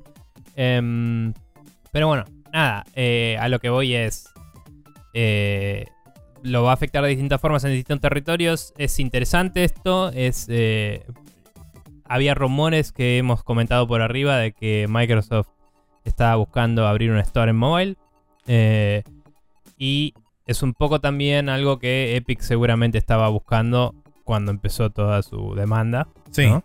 Hay una. Entonces no nos sorprendería o un Epic Store o que salga un Microsoft Store con eh, las cosas de Epic adentro medio alianza, que también es algo Sí. que podría ser. Hay un dato adicional bastante importante que es que Apple todavía está considerando cierto tipo de eh, requerimientos de seguridad mandatorios para estas aplicaciones este, de terceros y qué sé yo, y que todavía no hay una posición tomada, eh, de- por lo menos desde lo que es interiormente desde Apple, de eh, permitir o, o no completamente los, este, las aplicaciones de pago de terceros. Eh, por ahora, eso Sí. puede, digamos, ser el punto de más fricción que puede existir entre Apple y los reguladores. Habrá Que eso fue lo primero que pidieron desde Corea, ¿no? Habían pedido que se Era una de las primeras cosas que se había pedido en. Corea. No sé cuál es el estado del estatuto en- de, la, de, la ley, de la ley europea. No sé. Recuerdo que la leímos en su momento y hicimos medio un desglose. No tengo los detalles ahora en la cabeza, Sí, no. pero Eh, eh, no recuerdo a qué se referían con respecto a pagos o, o servicio de pago de terceros en los sistemas operativos. Y por otro lado, algo que también menciona la, la nota a lo último es que eh, el, el CMA, que es el organismo regulador de, eh, del Reino Unido, está ahora lanzando una investigación contra Apple y Google para este con respecto a la Por- habilidad por no de permitir- los eh, el acceso a- a, aplicaciones cloud de gaming. cloud gaming. Exactamente. Que ese Sí, es otro eh, punto importante de contención en donde Microsoft estaba particularmente interesado por la justamente la aplicación de Game Pass. Eh, de Sí, Xcloud, perdón. Sí, que también en, en Android entiendo que es medio ambiguo eso porque eh, hay formas de instalar otros apps y eso. Pero bueno, eh, lo que sí es probable que les obliguen a hacer que esas formas no estén ocultas detrás de tantos menús y cosas. Claro, que esté más, transparente. Quizás que te deje instalar de una y te salte un warning al principio, como diciendo, ojo que no te lo bajaste de un lugar autorizado, lo que sea. Podría ser, pero hoy tenés que ir a una opción oculta para poder instalar aplicaciones desde afuera de... Oculta, digo. Está en las opciones, pero tenés que saber dónde encontrarla. Eh, que mucha gente no sabe en qué lugar está eso. Eh, pero bueno, nada, eh, es, es interesante eh, que el gobierno se meta a reclamar estas cosas. Eh, honestamente no me acuerdo si lo hablamos afuera del podcast o en el podcast, pero algo que mencioné la última vez que hablamos de esto es que creo que hasta cierto punto tendría que haber algún tipo de regulación del gobierno de qué, qué stores deberían... O sea, como que el gobierno pueda reclamarle ciertas medidas de seguridad a las stores del gobierno mismo, Sí. no. Apple. Mm. Porque si Apple tiene que hacerse cargo de la seguridad de cada store que pasa, veo que va a seguir teniendo el monopolio igual, porque va a decidir ellos quiénes van y quién no. Sí. Y a la vez están teniendo responsabilidades que no le corresponden. Entonces, cuando el gobierno te obliga a abrir tu plataforma, también el gobierno debería regular hasta qué punto. Por una cuestión de que los celulares tienen datos personales de la gente. No. Digamos, la PC es una plataforma abierta y vos puedes tener cualquier cosa ahí. Pero en tu celular vos tenés todos tus contactos, las direcciones de la gente, tu calendario. Es mucho más. em, mu- mucho más centrado en la data personal Sí, sensible. y por ende vulnerar eso puede ser potencialmente más grave que vulnerar una computadora que hay gente que la usa, está bien, para trabajo o para pelotudear y que va a tener muchos de esos datos, pero no necesariamente todos y no necesariamente va a tener toda su agenda con todos sus contactos y la forma en la que se relaciona con todos, no sé, o sea, me parece que el argumento de la seguridad que tanto Google como Apple dicen, mientras que lo exageran zarpado, existe y hay que tener cuidado con eso. Por supuesto. Entonces digo, me gustaría ver que, em, si no Europa, alguien diga, bueno, ok, hagamos algo que si Amazon quiere, o sea, hoy Amazon ya está en Google, ¿no? Como eh, App Store. Pero um, si alguien quiere hacer un App Store y ponerlo en estos devices, que cumpla con estas normas, ¿entendés? Tipo, Claro. Sí, sí. y que si no, se multe a esas empresas por hacer un store para celulares. Eh, y que esas mismas normas también apliquen para el App Store y el de Google, de paso. Así, de paso regulan esas que hoy es un problema y están en, en estas discusiones. Pero bueno. Vamos a ver qué pasa. Eh, Va a ser un quilombo. Pero. Eh, la siguiente noticia es que Tencent compró 20% de un eh, developer de Corea llamado Shift Up, el cual hizo un juego que se llama eh, Goddess of Victory Nikke, que no tengo ni nada puta idea qué es, pero asumo que es un juego móvil. Sí, es un Em, juego mobile y que durante el primer mes de lanzamiento, no sé si a nivel global, eh, recaudó alrededor de 100 millones en, en revenue total. Sí, Entonces Sí, digamos que eh. es bastante un hit. Parte de la razón por la cual seguramente Tencent compró el 20%, porque incluso fue publicado a través del label de, de Tencent de Level Infinite. Mm, sí. Eh, pero bueno, nada, en Corea creo que no tenían muchas inversiones todavía de No. Tencent, por lo menos desde que le estamos dando bola. Quizás antes tenía inversiones a nivel celulares y, ah, bueno, y- sí, puede ser. y sí. fuera del gaming, digamos, pero, pero dentro del gaming es la primera que, que recuerdo. Así que interesante. Sí, digamos que Tencent continúa con su estrategia estándar de seguir invirtiendo y poniendo plata en diferentes lugares. Vamos a ver si eventualmente durante este año o durante los próximos años termina capitalizando como predije yo eh, hace un- la semana pasada de que iba a terminar capitalizando y siendo un poco más agresivo a la hora de tener estudios bajo su total control como ya tiene por ejemplo Riot, tiene... eh, hay, hay- hay otro estudio más, o un par de... Bueno, no, no me acuerdo ahora, pero sé Tenía que el 49... de- 40 ¿de o Epic? 40 y No. pico por ciento de Epic. No, perdón, tenía menos el que, eh, y tiene 51 Team Sweeney, pero pero creo que tenía 30 y pico de Epic. No sé, tiene es el Sí. segundo mayoritario. Sí, digamos, tiene sí. una, una cantidad de plata importante metida en Ubisoft a Mm. través del fondo de los Guillemot. Este, O sea, tiene un cacho de Blizzard. tiene un cacho de se lo Van a Blizzard. comprar, supongo, pero lo tiene. sí. Eh, Eh, pero bueno, sí, eso. Eh, la siguiente noticia es que Wade Rosen, el actual CEO de Atari, realizó una oferta formal para tomar el control total de las acciones de la empresa. Esto viene a cuento de que, por supuesto, a través de las diferentes iniciativas de mierda que tuvieron en este último tiempo, previo justamente al ascenso de este nuevo CEO que aparentemente no solo está presente en la colección esta de Atari 50 hablando y eh, autoproclamándose un fan de la, de la, de la y parece una persona con alma casi. Claro, tal cual. Eh, ahora nos llega la noticia de que justamente este chabón Wade Rosen, eh, que no sé si tiene conexión real con el, uno de los CEOs originales de Atari de la década del 80 que se llamaba algo, no, Dave Rosen. no, se puede googlear muy fácilmente. Bueno, eh, no, porque creo que me estoy confundiendo y ese chabón era uno de los de Sega. No sé, porque eh, eh, escucho muchos podcasts de historia de videojuegos y después se me terminan este, transfigurando las cosas, pero no importa. Está bien. la cuestión es que este chabón, Wade Rosen, ahora aparentemente hizo una oferta formal a la Board of Directors o los accionistas propiamente dichos de la empresa. También este, no se revela por cuánto es la cifra, pero sí se tienen resultados este, de los últimos eh, los resultados financieros de los últimos, de los últimos meses y se habla de una de unas pérdidas de 3,5 millones de euros en el último año pasado, o sea, en el, en el año fiscal 21-22. Eh, por ende, las cosas no están yendo bien. Aparentemente tuvo una iniciativa de NFTs Atari que no le dio demasiado, demasiado incremento en, en las ganancias. Eh, están todavía dando vueltas con la iniciativa de la famosa consola BCS que no termina de despegar nunca y habían salido a buscar fondos para intentar sustentar de vuelta esto.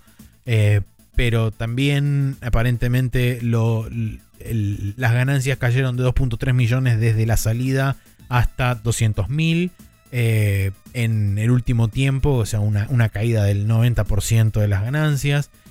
Pero la cuestión es que efectivamente lo que hizo el chabón fue decir, bueno, ok, quiero salvarla eh, de alguna forma y me parece que la, mejor forma de salvarla es comprándola y teniendo el 100% del control y redireccionando hacia dónde tiene que ir Atari o hacia dónde va a ir Atari, que por supuesto eso no lo dijo, pero aparentemente es la idea del chabón, es como hacerle un no sé si un rebranding, pero. y, ni siquiera, porque hablaba mucho sobre el tema de eh, respetar el legado de Atari, pero a la vez eh, exponerlo y explotarlo de forma beneficiosa, tanto para la marca como para aquellos que quieran este, consumir la nostalgia de Atari. Entonces, eh, qué sé yo, no sé. Sí, en el mismo sitio de Atari se estaba buscándolo a ver si decía algo, pero no decía nada sobre parentesco con nadie, así que parece que no. Eh, pero el mismo sitio de Atari se posiciona como que cuando entró en abril de 2021, em, cambió un poco la dirección a enfocarse en la historia de los juegos y en publicar y lanzar videojuegos. Por eso decía hacer juegos. Em, nada, de nuevo, es un chabón que puede ser un recontra garca corporativo porque es SEO y es medio el default de esa gente, pero em, parece estar más interesado en hacer cosas que incluyan o giren alrededor de los videojuegos que en vender el logo de Atari, que es lo que se venía haciendo hasta ahora. Y en ese sentido lo respeto, así que vamos a ver cómo sigue. Y a mí me parece suficientemente buena señal que se haya copado en aparecer en el documental este de Atari 50. Sí. Que comparado con, no sé, el resto de esa empresa que nadie sabe de dónde salieron hoy en día. Pero bueno. Em, bien. La siguiente noticia que tenemos es eh, pasando un poco a en qué anda Blizzard y Activision hoy en día. Sí. Em, el estudio llamado Proletariat, que son quienes habían eh, hecho en su momento el Spell Breakers, no, Spell... Spellbreakers. Spellbreakers, que me había gustado mucho y murió porque los compraron de Blizzard para eh, meterlos en las eh, Warcraft Mines a laburar. Em, el estudio este llamado Proletariat decidió hacerle honor a su nombre y, y, eh, tratar de unioniz- unionizarse en su completitud. A diferencia de las noticias anteriores dentro de Atari, esto no sería un esfuerzo del equipo de QA únicamente, sino de todo el estudio, Todo el estudio. el cual sí. se compone de 57 empleados al momento del al día de la fecha. Eh, o al- el- en el momento de la eh, noticia, en particular, que salió hace un tiempo ya. Em, y eh, dicen que las razones para unionizarse son las siguientes, las cuales voy a asumir que significa que ninguna de estas está pasando ahora y que eso es un garrón, pero bueno, Sí. vamos a leerlas. La primera que piden es una em, política de eh, pedirse días, eh, días off eh, más flexible, días pagos, ¿no? O sea, ellos allá no suelen tener las vacaciones todas juntas, sino que se piden los días de a uno a veces Sí. y a veces se los piden todos juntos. Evidentemente no está hoy en día de una forma flexible, capaz que les piden que se los pidan todos juntos o lo que sea. Pero bueno, quieren una política más flexible eh, y quieren eh, trabajo remoto como opción permanente, que aparentemente no es el caso. Vamos a asumir, basado en esto. También dice que eh, se quiere una em, comunicación abierta y transparente en cuanto a la compensación monetaria. Que creo que hay una ley nueva en Estados Unidos que lo promueve, Sí, una así ley que de no hacer eso es directamente ilegal, tengo Mm. entendido. Sí. Creo que esa ley es federal, así que deberían hacerlo. Eh, Eh. No, aplica solamente al estado de California, es a nivel este, estatal. Ok, entonces, Y justamente lo bien. choto de esa ley es que todo el mundo básicamente se está agarrando de la letra de la ley y hoy leía que por ejemplo Netflix tiene publicado una, este, una posición de trabajo con el, rango, el sí. rango del sueldo que va de 50 mil dólares a 600 mil dólares por año. Es, Sí. tipo, es absolutamente ridículo eso. Pero, sí, sí, sí. Pero bueno. Bien. Em, y siguiendo, eh, otra cosa que piden es que el overtime no sea nunca mandatoria, implying que lo es hoy en día. Eh, y eh, políticas priorizando. ¿Esto qué es? DI. Eso no lo encontré en ningún lado. Es una buena Em, pregunta, voy a fijarme. Eh, no sé, eh, algo de cada nivel de decisión de... Perdón, cada nivel de tomado de decisiones. Diversity, no- Equity and Inclusion. ok. Nada, políticas priorizando la diversidad e inclusión al momento de tomar decisiones en la empresa. En todos Eh, los niveles. que no es así hoy en día. Claro. ¿no? Implying que nada, que es si un grupo de hombres líneas- blancos heterosexuales. Claro. Si uno lee entre líneas, esto dice, estaría bueno que me trates como una persona que trabaja Sí, tal vez. tal cual, como un Em, ser humano. Sí. Eh, así que nada, esto eh, sería, de nuevo, lo, lo que se está haciendo ahora es, eh, o sea, se hizo el anuncio de que se quieren eh, hacer una... eh, un sindicato. Un sindicato. Supongo que lo que sigue es hacer la votación. Sí. Eh, y no sé cuándo Y va a lo que sigue es esto, no ser pero- reconocido por Activision Blizzard y empezar a pelear por ser reconocido por eh, Activision Blizzard. Así es. Eh, pero bueno, así es, así está el país, etc. Sí. Siguiente noticia es que eh, los árabes siguen teniendo un montón de plata porque eh, Arabia Saudita, a través del Fondo Público de Inversión del, eh, del presidente, no, del príncipe Bin Salman, eh, se hace dueño de Magic Leap por alrededor de 450 millones de dólares. eh, Magic Leap es una plataforma de VR y AR, en particular AR creo, Sí. em, que la versión 1 era una venta de humo absoluta, allegedly, eh, para la cual podría haber trabajado una compañía en la que yo estuve tal vez y eh, amigos que trabajaron en ese proyecto allegedly habrían dicho que todo era una gran mentira para obtener plata eh, y que no había una mierda de verdad ahí. Eventualmente juntaron suficiente plata para hacer algo donde había humo, ¿no? sí. y, y se presentó en lugares y hay gente que dio reviews de ese hardware.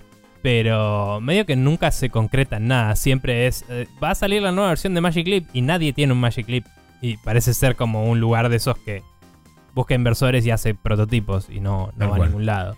Eh, Así que no sé para dónde va a ir eso. que eh, esto no es una compra total de Magic Leap, sino que ahora es este el, el- controlador mayoritario de las acciones. Tiene Mm. más del 50% de las acciones de Magic Leap. Entonces eso le da eh, potestad de poder asignar cuatro de los ocho este, posiciones, cuatro de las ocho posiciones de la mesa de directores de Magic Leap.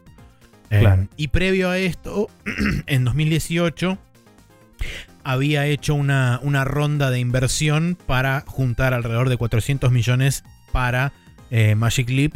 Así que claramente tenían intenciones de seguir invirtiendo ahí los, los saudíes por alguna razón. Eh, quizás. Ojo, capaz que se ven- volvió algo más concreto desde que yo lo seguí. Pero Eso- cada noticia que veía era como. No está yendo a ningún lado. Sí, eso los están vendiendo un ultra buzón tamaño baño. este, así que bueno, bien por ellos, supongo. Este, Tal vez. o no. Mm. Habrá que ver. Pero el, el bottom line de todo esto es que los árabes continúan teniendo un montón de dinero y vaya a Sí. saber uno que van a hacer con él en 2023. Bien. Eh, siguiendo Gen Design, eh, o Gen Design, supongo. El estudio que formó Fumito Ueda dijo que en 2023 finalmente van a tener mucho para hablar. Eh, no sé si hay mucho más que este quote para decir, pero no se sabe nada desde que salió el Last Guardian de este estudio. No se sabe en qué se está trabajando, no se sabe un choto, básicamente. Em, Esta cita que Sale específicamente de un Season's Greetings, que en Japón es bastante Sí. común, que para fin de año barra año nuevo, toda- casi todas las empresas tienen eh, o promueven un mensaje de año nuevo, no solamente para bienvenir el año, sino también para hacer como una suerte de este, declaración de intereses, principios, este, proyecciones o deseos o lo que sea. Es bastante común dentro de la cultura japonesa hacer Sí, eso. sí, sí. Eh, Me enteré el otro día. sí. eh, y de hecho, justamente una de las cosas que dice ese tweet es que están trabajando bastante fuerte para poder tener un gran año ellos y para poder darle a sus fanáticos un gran año. Así que por favor, please be excited, básicamente. Sí. Pero bueno, eh, nada, interesante saber en qué está trabajando este equipo. Sí, recordemos Eh, que este estudio fue fundado oficialmente, creo, en 2015, después de la salida de Last Guardian, que creo que fue en 2014 Ujú. o fue en el mismo 2015. Eh, y este, tanto Ueda como buena parte de Timiko se fue de PlayStation, de lo que era originalmente PlayStation Japan. Se, Sí. se fueron y fundaron justamente Gen Design y a partir de ese momento estuvieron trabajando este, de forma independiente. Hace relativamente poco, creo que se fue un año o dos, eh, apareció la noticia de que en una suerte de, de, de arreglo este, multi, multilateral, eh, habían entrado tanto Remedy con este, una, un, un- ¿cómo se llama? un tratado de publishing con Epic, junto con Gen Design y no me acuerdo Cierto. qué otra empresa más. Así que probablemente el publishing Sí. quede a cargo de Epic Games y por ende sea exclusivo durante una cantidad X de tiempo del Epic Games Store, este juego, en el caso de salir en PC. Que probablemente eh, lo haga. En ese mismo anuncio creo que fue que Epic había anunciado que estaba haciendo partnership con Remedy también. Sí, por eso. Eh, eh, pero bueno, sí. Eh, también recordemos que 2015 fue cuando salió la Play 4, que ya ahí se pasaba el leadership de Sony a Estados Unidos en ese Sí. momento. Y eh, se veían los cambios venir y eventualmente cerró PlayStation Japón, básicamente, eh, los estudios. Sí, quedó un solo Studio. equipo vivo que es el equipo de Sí, el Astro. el de Asobo. Sí. Asobi. Eh, así que nada, Asobi, Asobo perdón. son los otros de Flight el- Simulator. sí, y están en Francia. y los que hacen rat tracing. Exacto. Pero, sí. Em, pero bueno, nada. eh, es como que quizás fue un tema de diferencia de opiniones o vérsela venir o lo que sea. Que dijeron, eh, estos yankees nos vemos, escúchame una cosa y se fueron. Eh, así que nada, vamos a ver cómo. eh, qué, qué se trae este equipo. Sí. Y si aprendieron la lección de no anunciar algo siete años antes de que salga. Em, o no. Sí. Pero Vamos- bueno. Vamos a ver Eh, qué pasa con eso, sí. Quizás necesitan anunciarlo para ganar inversores. También puede ser que falten 7 años todavía. Puede ser. Pero bueno. Siguiendo. Bueno, si tienen a Epic no necesariamente, pero se entendió. Eh, imágenes filtradas podrían confirmar la existencia de una Switch OLED temática de Zelda Tears of the Kingdom. Esto es bastante posible, o sea, cada juego Sí. grande de Nintendo saca su propia versión de una Switch. Em, no sorprendería a nadie que ocurra. Las imágenes parecen ser bastante. Sí, eh, hablan por sí mismas bastante. Em, sí, tiene un diseño muy con este estilo de, de Zelda basado en el arte prehistórico japonés que no me sale el nombre, que es todo como Ah, con Eh, eh, círculos. sí. con sí, surcos y, y geométrico y hecho con líneas. Está digamos. bueno porque es como, eh, digamos, tiene la, la- la misma dualidad que aparentemente va a tener Link en el, en el juego, porque Sí. tenés de un lado, del lado del Joy-Con izquierdo tenés toda la parte medio geométrica digital con este, formas más rectas y cuadrados y qué sé yo, y patrones Sí, de ese que estilo. es medio como la corrupción de Ganon en el anterior, ¿no? Eh, y es Eh, similar también a, Al diseño de Midna. al diseño de Midna de Twilight Princess.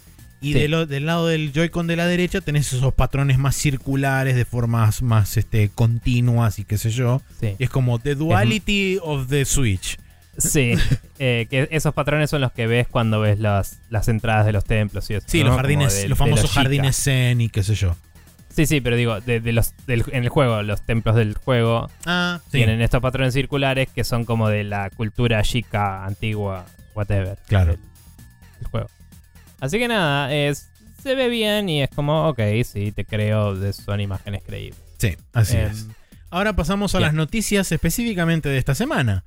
Eh, arrancando por ya un clásico, porque Yosuke Matsuda, CEO de Square Enix, redobla la apuesta en NFTs y blockchain durante su carta de fin de año, alegando que, entre comillas, la inestabilidad del mercado nos va a favorecer. Eh, y acá hay un dato muy importante que yo, del cual yo no tenía registro, eh, que en 2022 se propusieron una serie de medidas económicas otorgándole tax breaks a compañías que adopten modelos de blockchain para, entre comillas de nuevo, empujar a Japón hacia la digitalización.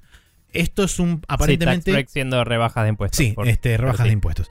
Eh, esto aparentemente es un proyecto de ley que se viene eh, proponiendo desde mediados de 2021, con lo cual se alinearía relativamente bien con la carta de fin El de boom. año de 2021-2022 y de 2022 Sí. a 2023 y el empuje agresivo, de hecho, de varias empresas japonesas en cuanto a lo que es tecnología de blockchain, Web3 y NFTs y toda la movida. Sí, igual la digitalización en Japón puede también ir a. eh, es un país muy centrado en la el efectivo, o lo era hasta hace poco, no sé si ahora es todo digital ya. Em, y en la pandemia es como que andar cambiando cosas de manos era un no-no, ¿no? Sí. Entonces es como que me parece que no va solo por pasar a nuevas formas de compra-venta, sino en- por digitalizar cosas que se hacían en transacciones. Sí, Japón en Eh. general era un país sumamente físico ah, en, en- en Sí. muchos sentidos. Por ejemplo, al punto tal de que todavía en el año 2019 se seguía utilizando el sistema de prácticamente la era Tokugawa de la recepción de correos. Vos no firmás un papel, vos tenés el sello de tu familia, que es un Mm. sello de madera, donde vos tenés al Sí. lado de la puerta con un cosito de tinta, y cuando viene el cartero y te da tu correspondencia, vos agarrás el sellito y le pones con el sello un estampado en una grilla que tiene el chabón con... eh, en- la parcela se entregó en la casa de tal y se pone el sello y tipo eso es Sí. oficial y cuenta como tu firma, literal. Entonces...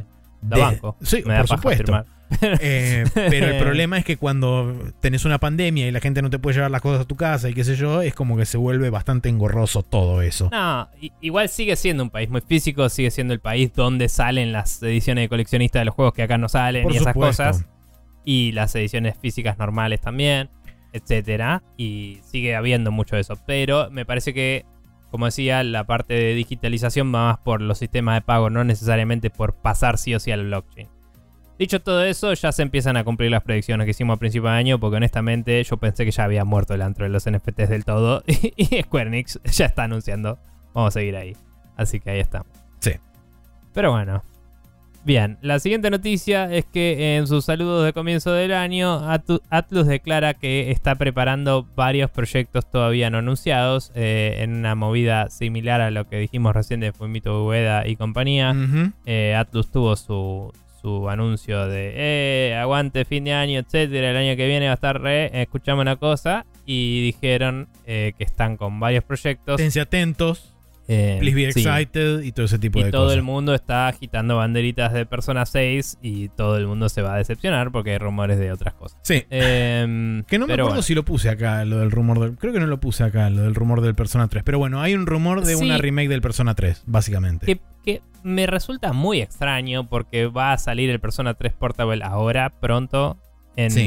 en ¿Y sabés las qué es otras lo peor? plataformas. Cuando le hicieron esa pregunta a la persona que supuestamente liquió esta información, dijo: La respuesta es Because Atlus. Y genuinamente te creo que es una Sí. respuesta totalmente válida. Sí, es muy, es muy creíble. O sea, si sale. Con que salga hacia fin de año, ya alcanza para el típico consumidor japonés de RPG que se compra un juego y al año siguiente se compra la versión deluxe de ese juego. digamos. Sí.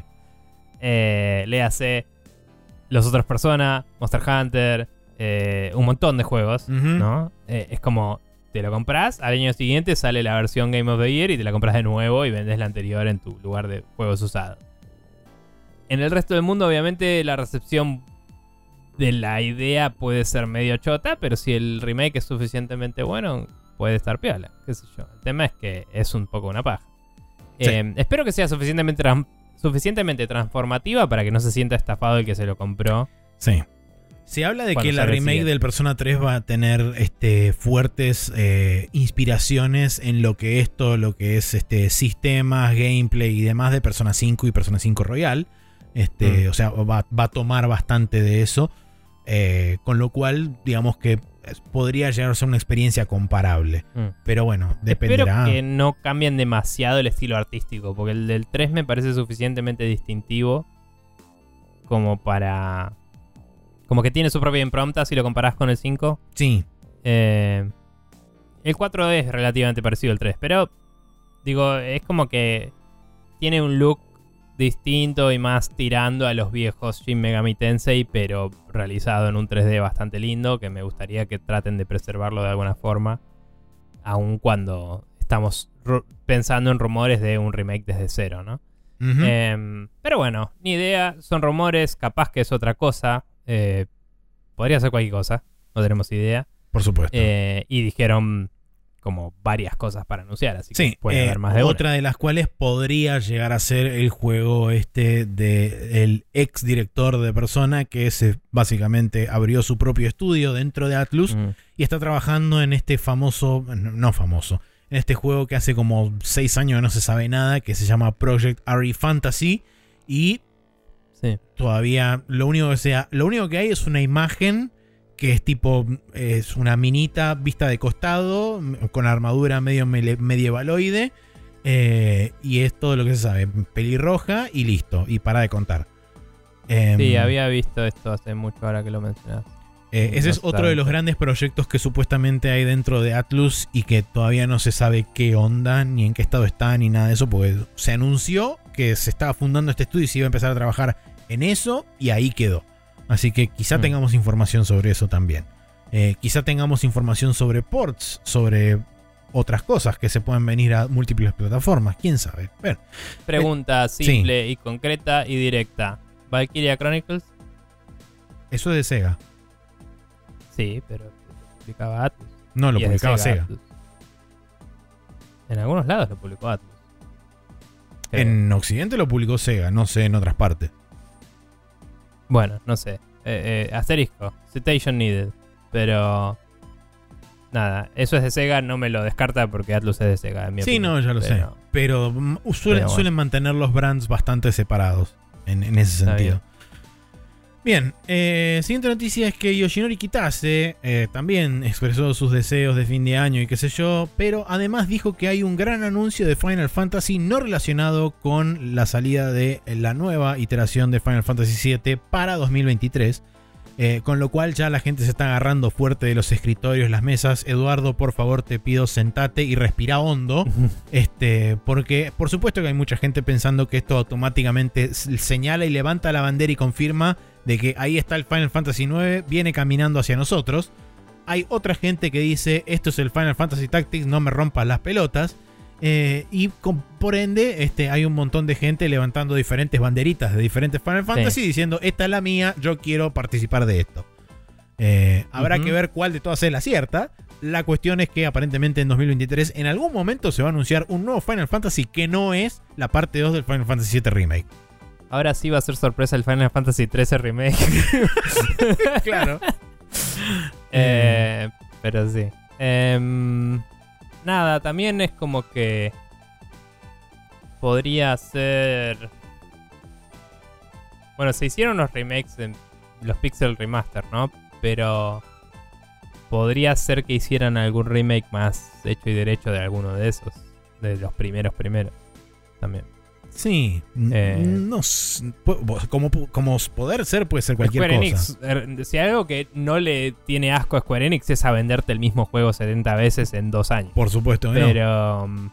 pero no sé, puede ser cualquier cosa. Eh, yo creo que debe estar entre el 9 y el Tactics por el nivel de reconocimiento que tienen. Sea lo que no sé. Sea lo que termine siendo, en cualquiera de ambos casos, que sea ya sea eh, la remake del Final Fantasy IX o el Tactics, ambos dos siguen confirmando el Mega Leak de Nvidia, con lo cual este, ya llega a niveles legendarios. sí, y no, no, encuentro, o sea, es como que es difícil pensar en otras alternativas. La otra que se me ocurre que podría ser es específicamente para Switch, remakes de o los Advanced, los Tactics Advanced, o de un juego que me enteré que existía cuando me compré el Final Fantasy XII, que se llamaba Final Fantasy XII em, algo con Wings, que salió en DS. Ah, sí. Y era una secuela del Final Fantasy XII y nadie la jugó en la vida. Eh, o sea, veo posible, veo en el universo de posibilidades, considerando que la Switch no para de romperla, etcétera esos remakes también. No sé si serían tan bien recibidos como el 9 o el otro, o el, de Tactics. El, Advance creo que puede ser, pero no vas a sacarlo antes de sacar el Tactics. ¿Cómo se llamaba la, el Final Fantasy que le habían puesto... No me acuerdo cómo era el tema del nombre, pero era el, al Sword of Mana le habían puesto Final Fantasy no sé cuánto. Estaba el Final Fantasy eh, Adventure y Legends. Y uno era el Sordos Mana y el otro era. Que el Sordos Mana es el Seiken Densetsu. Sí. Y el otro era el. Eh, ¿Qué pija era? bueno, no importa. Em, La cuestión es, ahora va a ser. Ah, el otro era Final Fantasy Gaiden. Ah, ahí está. Bueno, ahora sí va a ser sorpresa el Final Fantasy Gaiden, la remake. bueno, el. Eh, Mana ya tuvo su colección. El otro, sea cual sea, si es el Legend, no me acuerdo cuál es cuál. Puede ser que también lo real. Pero no sé. Eh, o sea, si son de Nintendo, veo cualquiera de esas opciones porque son como juegos que estuvieron, entre comillas, muy grandes, porque todo el mundo tuvo las consolas de Nintendo. Sí. Atrapados en portátiles, ¿no? Sí. y no es lo mismo que un juego que se quedó en PSP para siempre. Un juego que estuvo en Game Boy lo jugó medio planeta igual. Y ese, juego ese medio planeta está viejo y hay un nuevo medio planeta más grande que podría jugarlo. claro. Y ese juego es, este, es un caso también eh, casi perfecto de uso del HD 2D, así que seguramente en el caso de haber una remake de ese tipo de juegos probablemente sea en ese, en ese motor. Sí. Bien, eh, no me acuerdo a quién le toca la siguiente. Ah, vos te toca la siguiente noticia. Eh, sí, pero para que estoy haciendo clic en cualquier lado. ¿Dónde estamos? acá los trabajadores de. Sí, los trabajadores de QA de Cenimax lograron votar. lograron llegar al, al quórum por votación unánime de, directamente eh, sindicalizarse. Sí. Eh, que recordemos que eran 300. Así es. ¿No?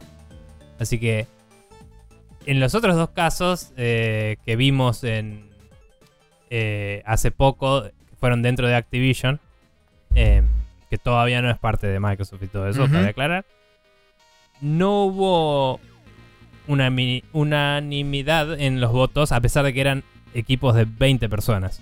Sí. Acá estamos hablando de 300 personas que unánimemente dijeron queremos organizarnos y eh, automáticamente como que empezó el proceso de ejecutar el...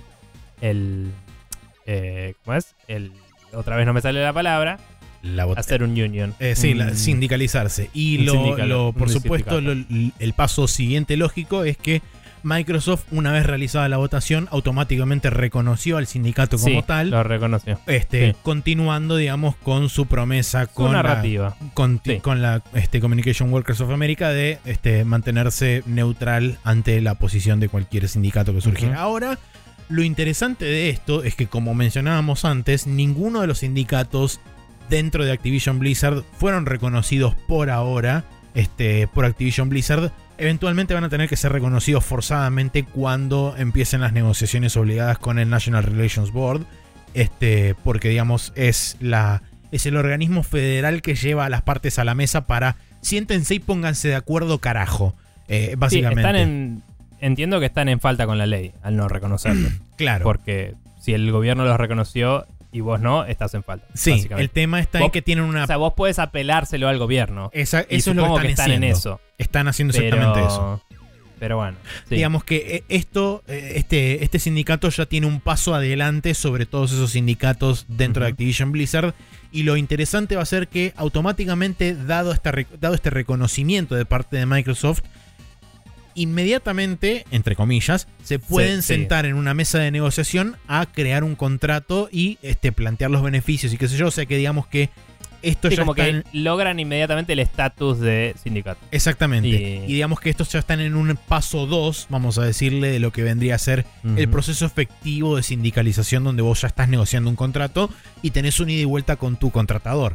Eh, por supuesto que después de ahí pueden elongarlo y estirarlo lo más que quiera Microsoft y están en idas y pueden entrar en idas y vueltas eternas de no porque vos me presentás una- un, un draft y yo te digo no pero esto hay que cambiarlo esto hay que modificarlo y vos venís y me presentás otra proposición y así estamos vamos y venimos vamos y venimos y en el en el interín las cosas siguen iguales De cualquier forma, es. Creo que es el sindicato más grande dentro de la industria de los videojuegos. No sé si en, en, Estados en Unidos Europa hay sí, uno más grande. No, sé, si en Europa, hay uno más grande. Pero 300 personas son un montón. eh, son todos de QA, así que pueden servir de ejemplo para los otros sindicatos que están surgiendo cuando empiecen a efectivizar sus políticas y, y sus negociaciones. y con 300 Pueden personas marcar tendencia. eso uno y con 300 personas tienen un poder de negociación muchísimo más grande Seguro. Em, y, y nada, y como dijo, creo que fue Mike Minotti, si alguien merece que les paguen bien, es los QA de Zenimax. sí Porque la cantidad de bugs que tienen que encontrar. eh, cuando lo dijo me cagué de risa pero dije sí tiene priorizar". razón Sí, ¿no? Así que imagínense con todos los bugs que salen en los juegos de Zenimax, ¿cuántos habrán atajado estas personas? Sí. Y cuántos habrán tenido que priorizar y pelear que se arreglen eh, para que a nosotros nos lleguen con miles de bugs. así es. Eso. Bien. Bien, eh, la siguiente noticia es que Bloomberg reportó que Wizards of the Coast canceló varios juegos de sus 7 u 8, entre comillas, en desarrollo, aparentemente uno de los cuales sería un eh, open world masivo dentro de eh, Other Side Entertainment, la gente que actualmente está bajo el cargo de Warren Spector, eh, pero no se sabe este, hasta ahora si ese juego está cancelado o no. El que se sabe que se salvó de la cancelación es Baldur's Gate 3 porque todavía sigue en curso para ser lanzado este, versión 1.0 en agosto de 2023. Pero digamos que de los 7 o 8 proyectos, Bloomberg reporta que hay 5 que fueron cancelados. Eh, no se sabe las razones por las cuales. Sin embargo, a pesar de todo, las declaraciones oficiales de Wizards of the Coast es que van a seguir este, explorando la posibilidad de utilizar y explotar sus IPs a través de videojuegos y todo ese tipo de cosas. Así que habrá que ver cuáles fueron las razones mm, de las cancelaciones de estos proyectos eh, y si efectivamente van a seguir el curso este o una vez que se terminen de publicar los juegos que sobrevivieron este ase- asesinato a mansalva, eh, tienen posibilidad de seguir laburando con las IPs de Wizards of the Coast o simplemente Wizards of the Coast tira del piolín y dice basta, me quiero ir. También eh, destacable que parece que hay equipos que niegan que se hayan cancelado sus, sus juegos, lo cual implica Sí. una muy mala comunicación ahí y podría hacer que en cualquier momento mucha de esa gente se quede sin laburo También. o pase algo medio brusco, mala onda. O tengan que reducir Así los que- equipos de esos estudios y haya layoffs y todo ese tipo de cosas. Vamos a ver qué pasa con eso. Em, Wizards of the Coast. Entiendo que hoy es una subsidiaria de Games Workshop. Pero Creo Wizards of the Coast es básicamente Magic the Gathering y Dungeons and Dragons. Y. Games Workshop es Warhammer. Warhammer. O sea, así que eh, esto probablemente venga del lado del presupuesto interno de Wizards of the Coast, no habiendo rendido bien o habiendo pasado algo medio raro el año pasado. Eh, quizá cayeron ventas, quizá lo que sea. Em, Dungeons and Dragons está en una posición bastante buena hoy con toda la movida que hay de... Entiendo, ¿no? O sea, no, no lo sé, pero entiendo que está en una situación bastante buena a nivel que hay bastante entretenimiento relativamente mainstream en YouTube de gente jugando Day Day, comunicando y, y todo eso. No sé cómo está Magic hoy en día. Eh, no sé. Pero es como que son pocas propiedades las que maneja Wizards of the Coast comparado con Games Workshop, que es la compañía padre, que también creo que tiene como una rama entera de board games que no son de Warhammer, aparte de Warhammer. ¿no? Eh, no me sorprende. Warhammer está bien, o sea, no le pasa nada a Sí, eso. así el que- nene está bien. Sí. Eh, pero bueno, em, vere- veremos también qué pasa con eso. El, creo que, así como dijimos que sigue vivo, el Baldur's Gate 3 se puede confiar en que va a salir bien porque fue el, es el mismo equipo que hizo el Divinity Original Sin eh, 1 y 2. Divinity Original Sin 1 y 2. Eh, y la gente lo- le está dando buenas reviews en su periodo de, de Early Access. Sí, además aparentemente Y tienen bastante buena comunicación y transparencia con el público con respecto no Ujú. solamente a features que van agregando, sino también a, a- a, este, a recomendaciones que le hace la comunidad y cambios y todo ese tipo Sí. de cosas.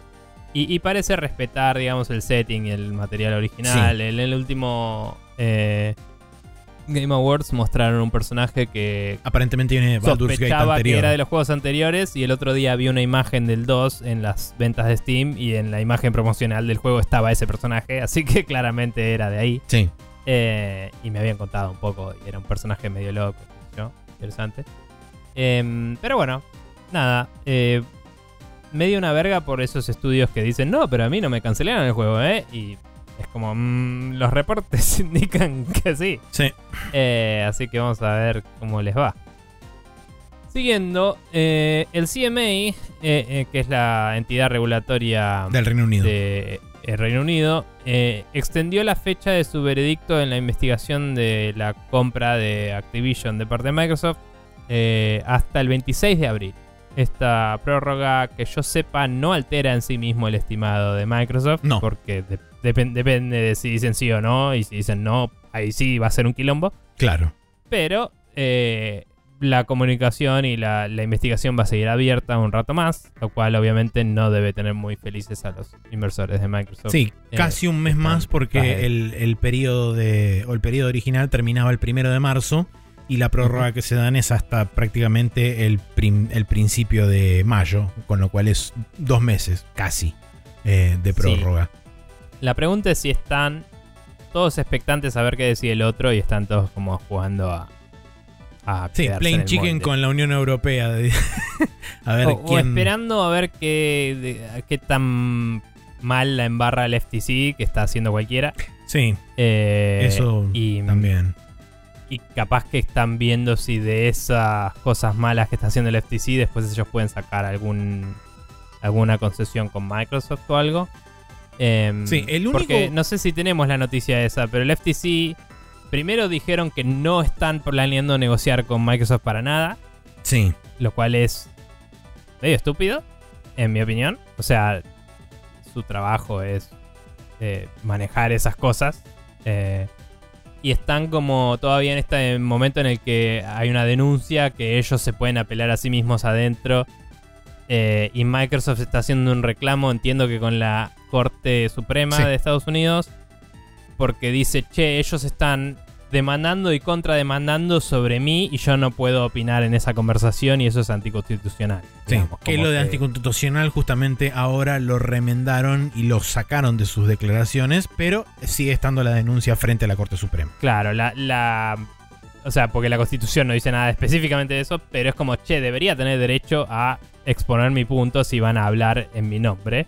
Sí. Los que me defienden, aunque sea. digamos. Y algo que destacó Jueglo en uno de los últimos videos que hizo del año, que fue la respuesta oficial tanto de Microsoft como de Activision a la demanda de la FTC, eh, Jueglo destacó como una, como una estrategia de este, buen policía y mal policía, donde la respuesta de Microsoft era mucho más este, eh, calmada, sosegada, inclusive este, reconciliadora versus las declaraciones de Activision, donde Activision arranca con un bate de béisbol en la nuca del FTC, más o menos. Este, y es como Sí, medio. diciendo que era una, un reclamo no ilegítimo, pero como sí, tipo. fuera de lugar, inválido, y, y este, malintencionado, malintencionado, y infundado sí, cualquier y cosa. cualquiera. Tipo, directamente tiraba con este, acusaciones totalmente falsas. O sea, iba directo al hueso, básicamente, Activision. Sí, y es Microsoft dijo... eh, No, eh, vamos a sentarnos a charlar, nos fumamos Sí, pero también había y dicho- decimos cosas. No, Microsoft había dicho como... eh, esperamos el momento de poder... O sea, nos, nos apena no poder resolver esto mejor, pero estamos abiertos a, a resolverlo de forma pacífica. al momento de poder defendernos en una corte y, y hablar de esto. digamos. Em, pero bueno, nada. Eh, eso, esa es la situación actual de Activision Blizzard, Microsoft, ahí Sí, la tienen. Y por sigamos. último, del que no se sabe nada, con lo cual quiere decir que probablemente siga más su tránsito normal por el momento, es sobre la Unión Europea, del cual no tenemos novedades. Y aparentemente no Mm. tener novedades es tener buenas noticias, esencialmente. En este caso, para por lo menos. Microsoft, supongo, pero sí. Para O Microsoft, sea, sí, depende de cómo lo decís, pero sí. Eh, bien. La siguiente, vos. Sí, la última noticia de las noticias de la semana, porque después tenemos un apartado de CES, es que NetEase adquiere Skybox Labs, estudio que trabajó entre otras cosas en Halo Infinite como soporte. Es un estudio que principalmente se dedicaba a hacer lo que se conoce en la industria como Work for Hire, donde trabajó en muchísimos eh, proyectos diferentes como eh, Halo Infinite, Minecraft, Fallout 76, este, la serie de Age of Empires, eh, el famoso Project Spark, para la gente que lo recuerde, que era medio como la, eh, la versión de Dreams fallida de Microsoft, para aquellos que Me no lo ubican. eso. Eh, Sí. sí. Eh, pero bueno, este- esta gente trabajó en 10 millones de cosas diferentes y lo importante que destaca NetEase es que este es un estudio que se va a seguir manteniendo como estudio soporte de forma principal, pero que va a intentar reforzar sus, eh, sus filas para justamente brindar soporte tanto de forma interna como externa a otros partners y eventualmente transformarse en un estudio que genere sus propios proyectos y sus propias IPs para eh, reforzar el catálogo de, juegos y de eh, producciones que tiene for- eh, en forma internacional. Bien. Bueno, después de eso está el apartado del Computer Electronic Show 2023, que eh, arrancó con una presentación de Nvidia, en el cual oficialmente revelaron la placa 4070 Ti, que es la 4080 que no era 4080 que habían anunciado el año pasado. Em, y además hubo una declaración sobre sus servicios GeForce Now eh, que tuvo actualización del hardware detrás de su cloud gaming para empezar a usar placas 4080. En su versión Em, más alta, que es creo que la deluxe o algo así. Este, porque tiene tres tiers diferentes. El básico, Sí. el eh, superior, que creo que ese es el primero pago que te sale 10 dólares por mes. Y después está el Ultimate o el más alto o el pijudo, que sale 20 Ujú. dólares por mes. A ese tier es el que van a actualizar con placas 4080. Sí. Eh, pero bueno, en cuanto a las placas 4070 Ti, el reporte de Nvidia dice que es capaz de correr tres veces mejor que la 3090. Y hoy estuvimos hablando en el Discord un rato de. Hay videos que dicen que ni a palos, justamente que es más parecido a una 3080 Ti. Em, y ahí es donde estuvimos hablando un poco de lo difícil que está medir hoy la performance de las placas de video. Y es algo que quería levantar en el podcast en algún momento y no sabía cómo hablarlo, pero antes yo tenía hasta la 2070 yo apretaba un botoncito en el coso de Nvidia y se me optimizaba solo el juego y era como qué lindo el futuro. Y andaba todo bien. Y ya no me tenía que preocupar por prender, apagar opciones y eso como antes. En el momento en el que DLSS empezó a tomar importancia y que el ray tracing empezó a estar más presente en los juegos, empezó a haber un split de performance heavy entre si tenés ray tracing prendido o no. Y entre si tu resolución de render es el mismo que tu resolución de display o no, según si estás usando DLSS o no, etcétera. Sí. Y porque encima hay algunas opciones que te ponen super sampling, entonces te generan más resolución y te hacen downsampling. Perdón, downsampling, no super sampling.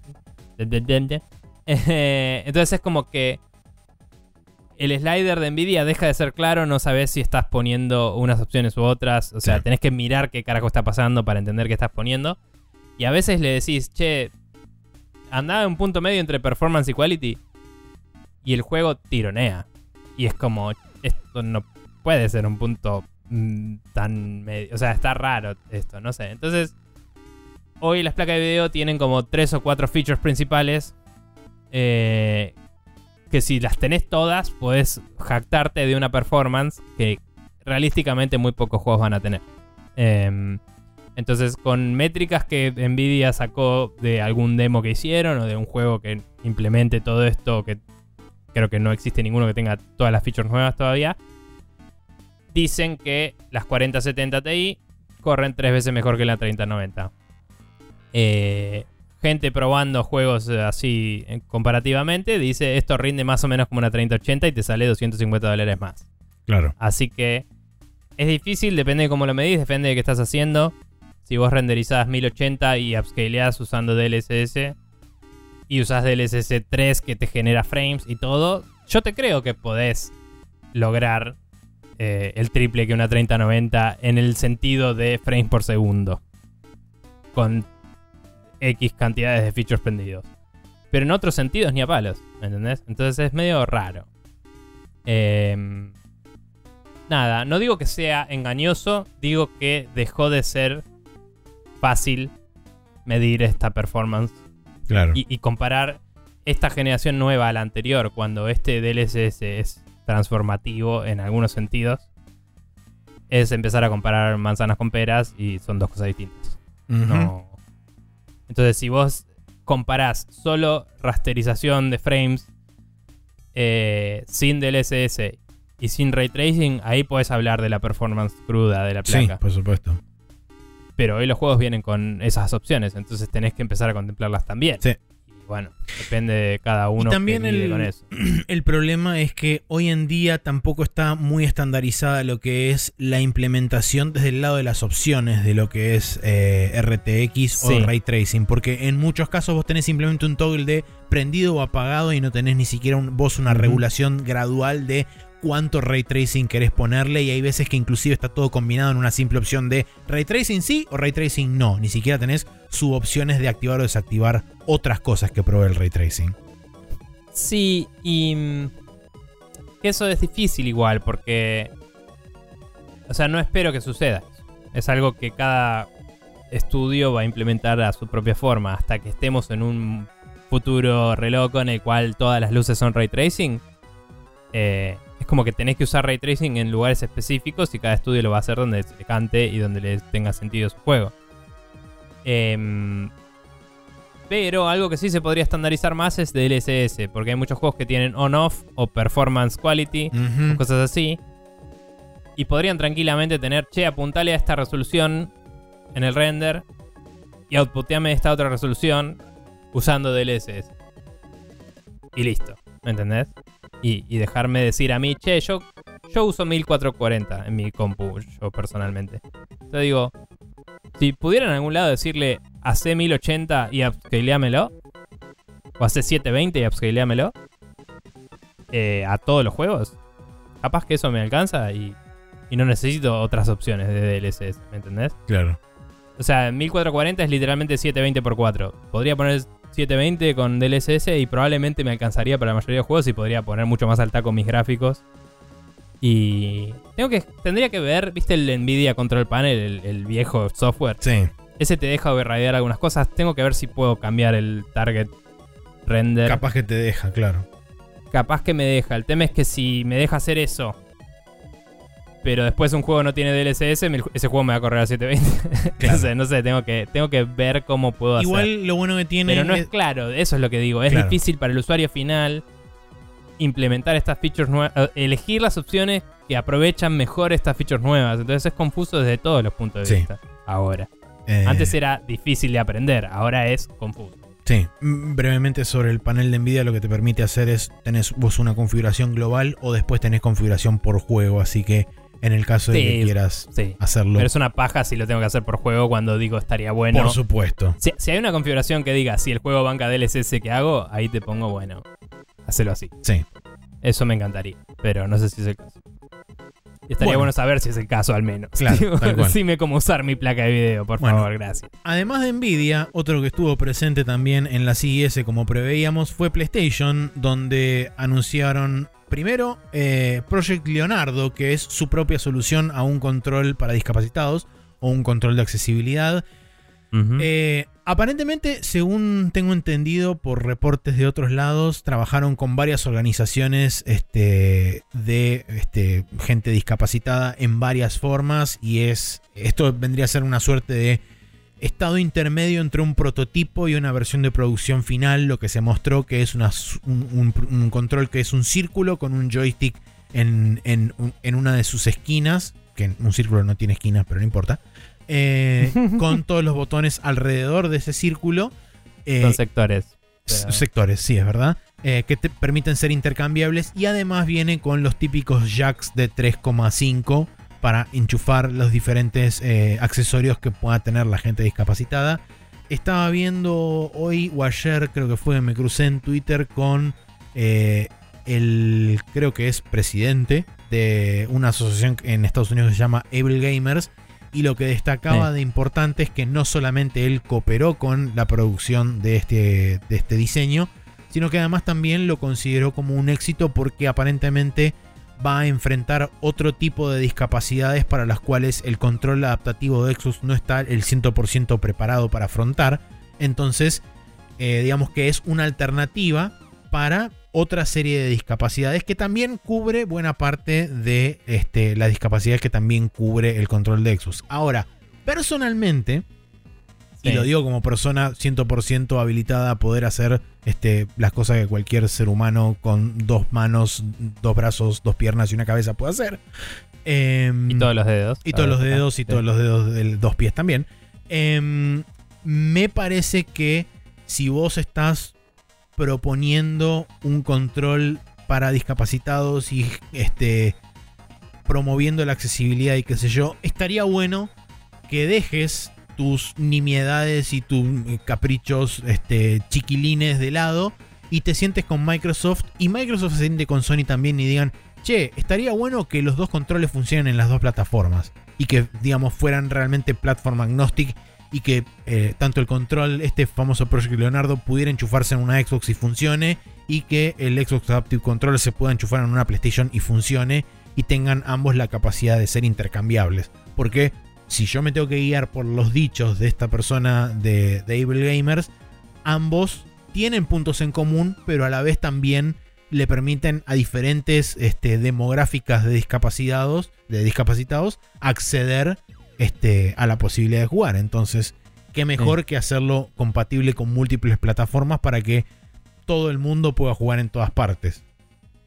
Sí, a mí eh, también como persona que no hace uso ni necesita, creo, eh, cosas de accesibilidad, em, me llama la atención lo diferente que es el control al de Sí. Microsoft, considerando que Microsoft también colaboró con Able Gamers y otras empresas en su momento para el suyo. Em, que- creo que con Able Gamers, pero sé que con otras eh, Sí, con otras organizaciones. O sea, como que es bastante distinto. Eh, el de Microsoft no tiene ningún stick, por ejemplo. Este tiene un stick y una serie de botones. Em, y, y nada, el de Microsoft son dos pads que creo que para gente que no tenga, digamos, eh, al menos una mano eh, eh, disponible y con bastante capacidad motriz, esos dos pads me parece que están, entre comillas, mejores.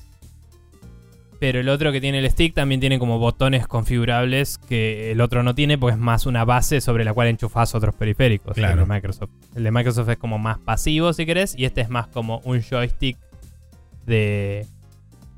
Como, como si fuera un, un fight stick, pero hecho de una forma más accesible, Claro.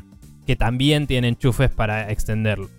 Lo interesante que Eh, también destacaron de sí. este proyecto Leonardo es que puede funcionar en conjunto con un dual con un DualSense y se toma como un único control. Ok. Eso no sé si tenía algo de eso el de Microsoft, honestamente.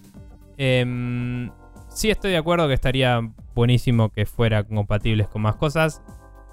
Eh, por ejemplo, Sony todavía no publicó nunca un driver de eh, DualSense o de DualShock para PC fuera de sus softwares propietarios. Entonces, por ejemplo, Sí. ahí el, el- el mismo control de Xbox hoy anda con una PC Sí. porque anda a través de los mismos inputs que el- la Xbox, que el control de Xbox. Y los controles de PlayStation tendrías que pasar a través de una capa que te lea el input. Sí, la capa de interpretación de. Valve, por ejemplo, que ya existe, pero solamente funciona dentro de Steam. O, o que el juego lo tenga in- eh, implementado el soporte, digamos. Claro. Eh, entonces, eso es medio choto. Eh, no digo, o sea, estaría buenísimo que ande en Xbox y en, y en Nintendo y todo, pero digo, estaría bueno que al menos ande en PC. Me parece. Em, más que nada también por una cuestión de facilitar que los developers indies y eso puedan usarlo sin tener que estar usando development kits de PlayStation, ¿me entendés? sí, sí, sí, por supuesto. Eh, pero bueno, igual supongo que si programás para un control de Play, esto debería andar más o menos fácil. Pero bueno, no, no podrías comprártelo y probar con el hardware directamente, así como. Sí. Eh, Em, Sony también eh, anunció sí. que el Gran Turismo 7 va a tener una actualización gratuita para PlayStation VR 2 el día del lanzamiento de PlayStation VR 2. Eso está muy bueno y no se me había ocurrido como opción. Porque básicamente me olvidé que existe Gran Turismo 7. Sí, es cierto. Em, me parece que, que es un gran. eh, ¿Cómo decirlo? Una, una gran distinción de la oferta de Microsoft de, de juegos. Digamos, decir, che, yo tengo un simulador de carreras eh, eh, realista con VR. sí. Eh, y en Xbox no hay de eso, aunque salga el Forza Motorsport, no va a tener eso. Quizás en PC se lo ponen, no sé, pero en, en Xbox no está. Sí. Y eso es un distintivo para la PlayStation bastante grande, diría. Sí, tal cual. Y además anunciaron que Beat Saber está siendo desarrollado para PlayStation VR 2, lo cual hubiera sido absolutamente ridículo que no lo esté. Y por último Bueno, confirmaron... pero hoy es de Facebook ese estudio, entonces ese anuncio es importante porque implica que hicieron las negociaciones necesarias Ok, no lo para sabía obtener eso. ese soporte, porque podía tranquilamente quedar exclusivo de Quest para siempre. Sí. Eh, y por último también confirmaron que extendieron hasta 30 la cantidad de juegos que van a estar disponibles en la ventana de lanzamiento del PlayStation VR, no necesariamente el día de lanzamiento, lo cual es Sí, una sutileza importante a tener en cuenta en cuanto a palabras. y hay que ver si está definida esa ventana. Pero Sí. bueno, supongo que estamos hablando de antes de marzo cuando cierra el año fiscal, porque ahí ya hay una distinción y pasa a ser el siguiente año, entonces por ende la ventana medio que se rolla. Sí, Entre comillas. un mes Cuando sin ellos se reporten internamente qué tal nos fue en el lanzamiento, en marzo ya estás cerrando. Sí, fin de marzo, periodo. principio de abril, tal cual. Este, Pero bueno. Y por último, también eh, Sony asegura que el desabastecimiento de PlayStation 5 finalmente se terminó. Chicos, ya está. Pueden ir a comprar sus PlayStation 5 a cualquier parte. Total, no hay ningún problema. La gente la va a conseguir en las tiendas. Un detalle Un montón, importante. ¿eh? Sí, un detalle importante que quiero destacar de esto porque me lo crucé esta semana en Twitter, justo antes de leer esta noticia o el día que salió esta noticia. Aparentemente en Japón es la primera vez desde el lanzamiento de la PlayStation 5 donde los precios de segunda mano bajaron por debajo del costo oficial de la PlayStation 5. Eh. Con lo cual eso ya destaca una... O sea, dejó de haber reventas y pasó a haber ventas de usadas. Eh, no sé si es venta de usados o si es que los mismos scalpers eh, Sí, están, Pero. eh, compran- están vendiendo por debajo porque no, no están moviendo porque la gente está comprando la oficial, al precio oficial. claro, claro, claro.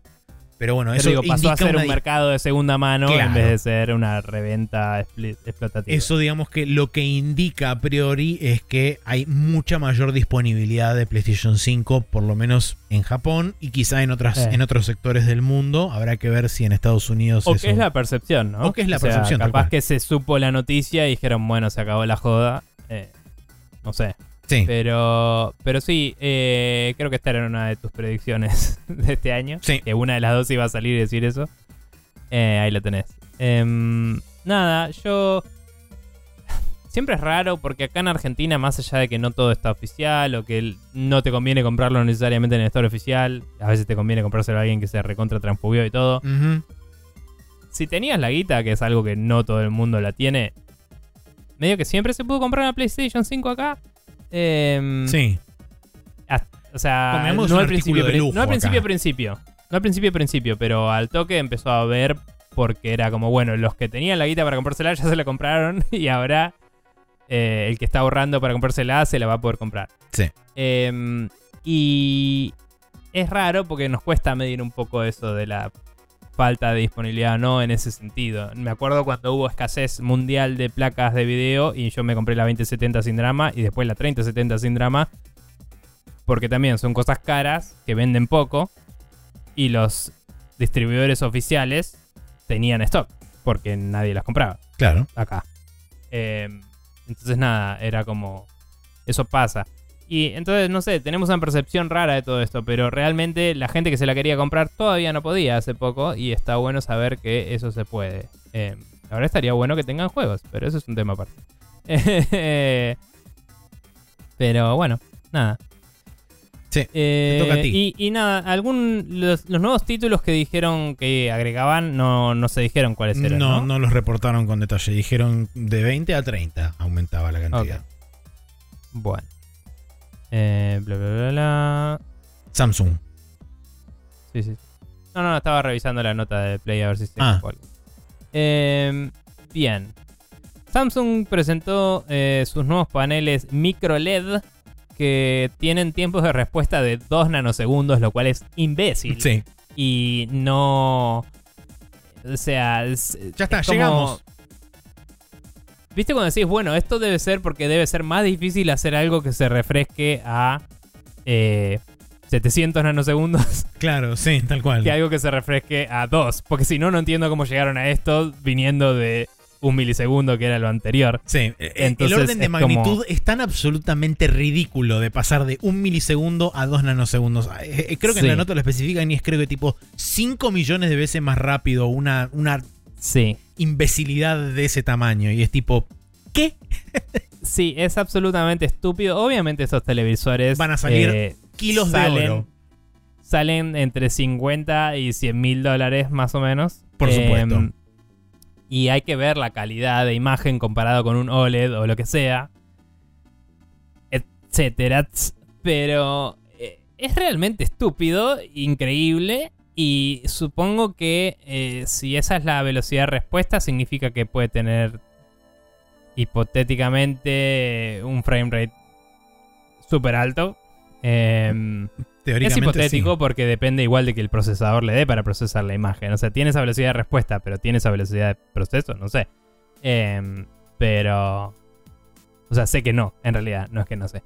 Pero digo, hay que ver cuántos frames puede renderizar em, por segundo. Lo que, lo que dice con esa velocidad de respuesta es que si vos le mandás algo, tarda esa cantidad de tiempo en renderizarlo. La pregunta es cuántos le puedes mandar en un segundo. Claro.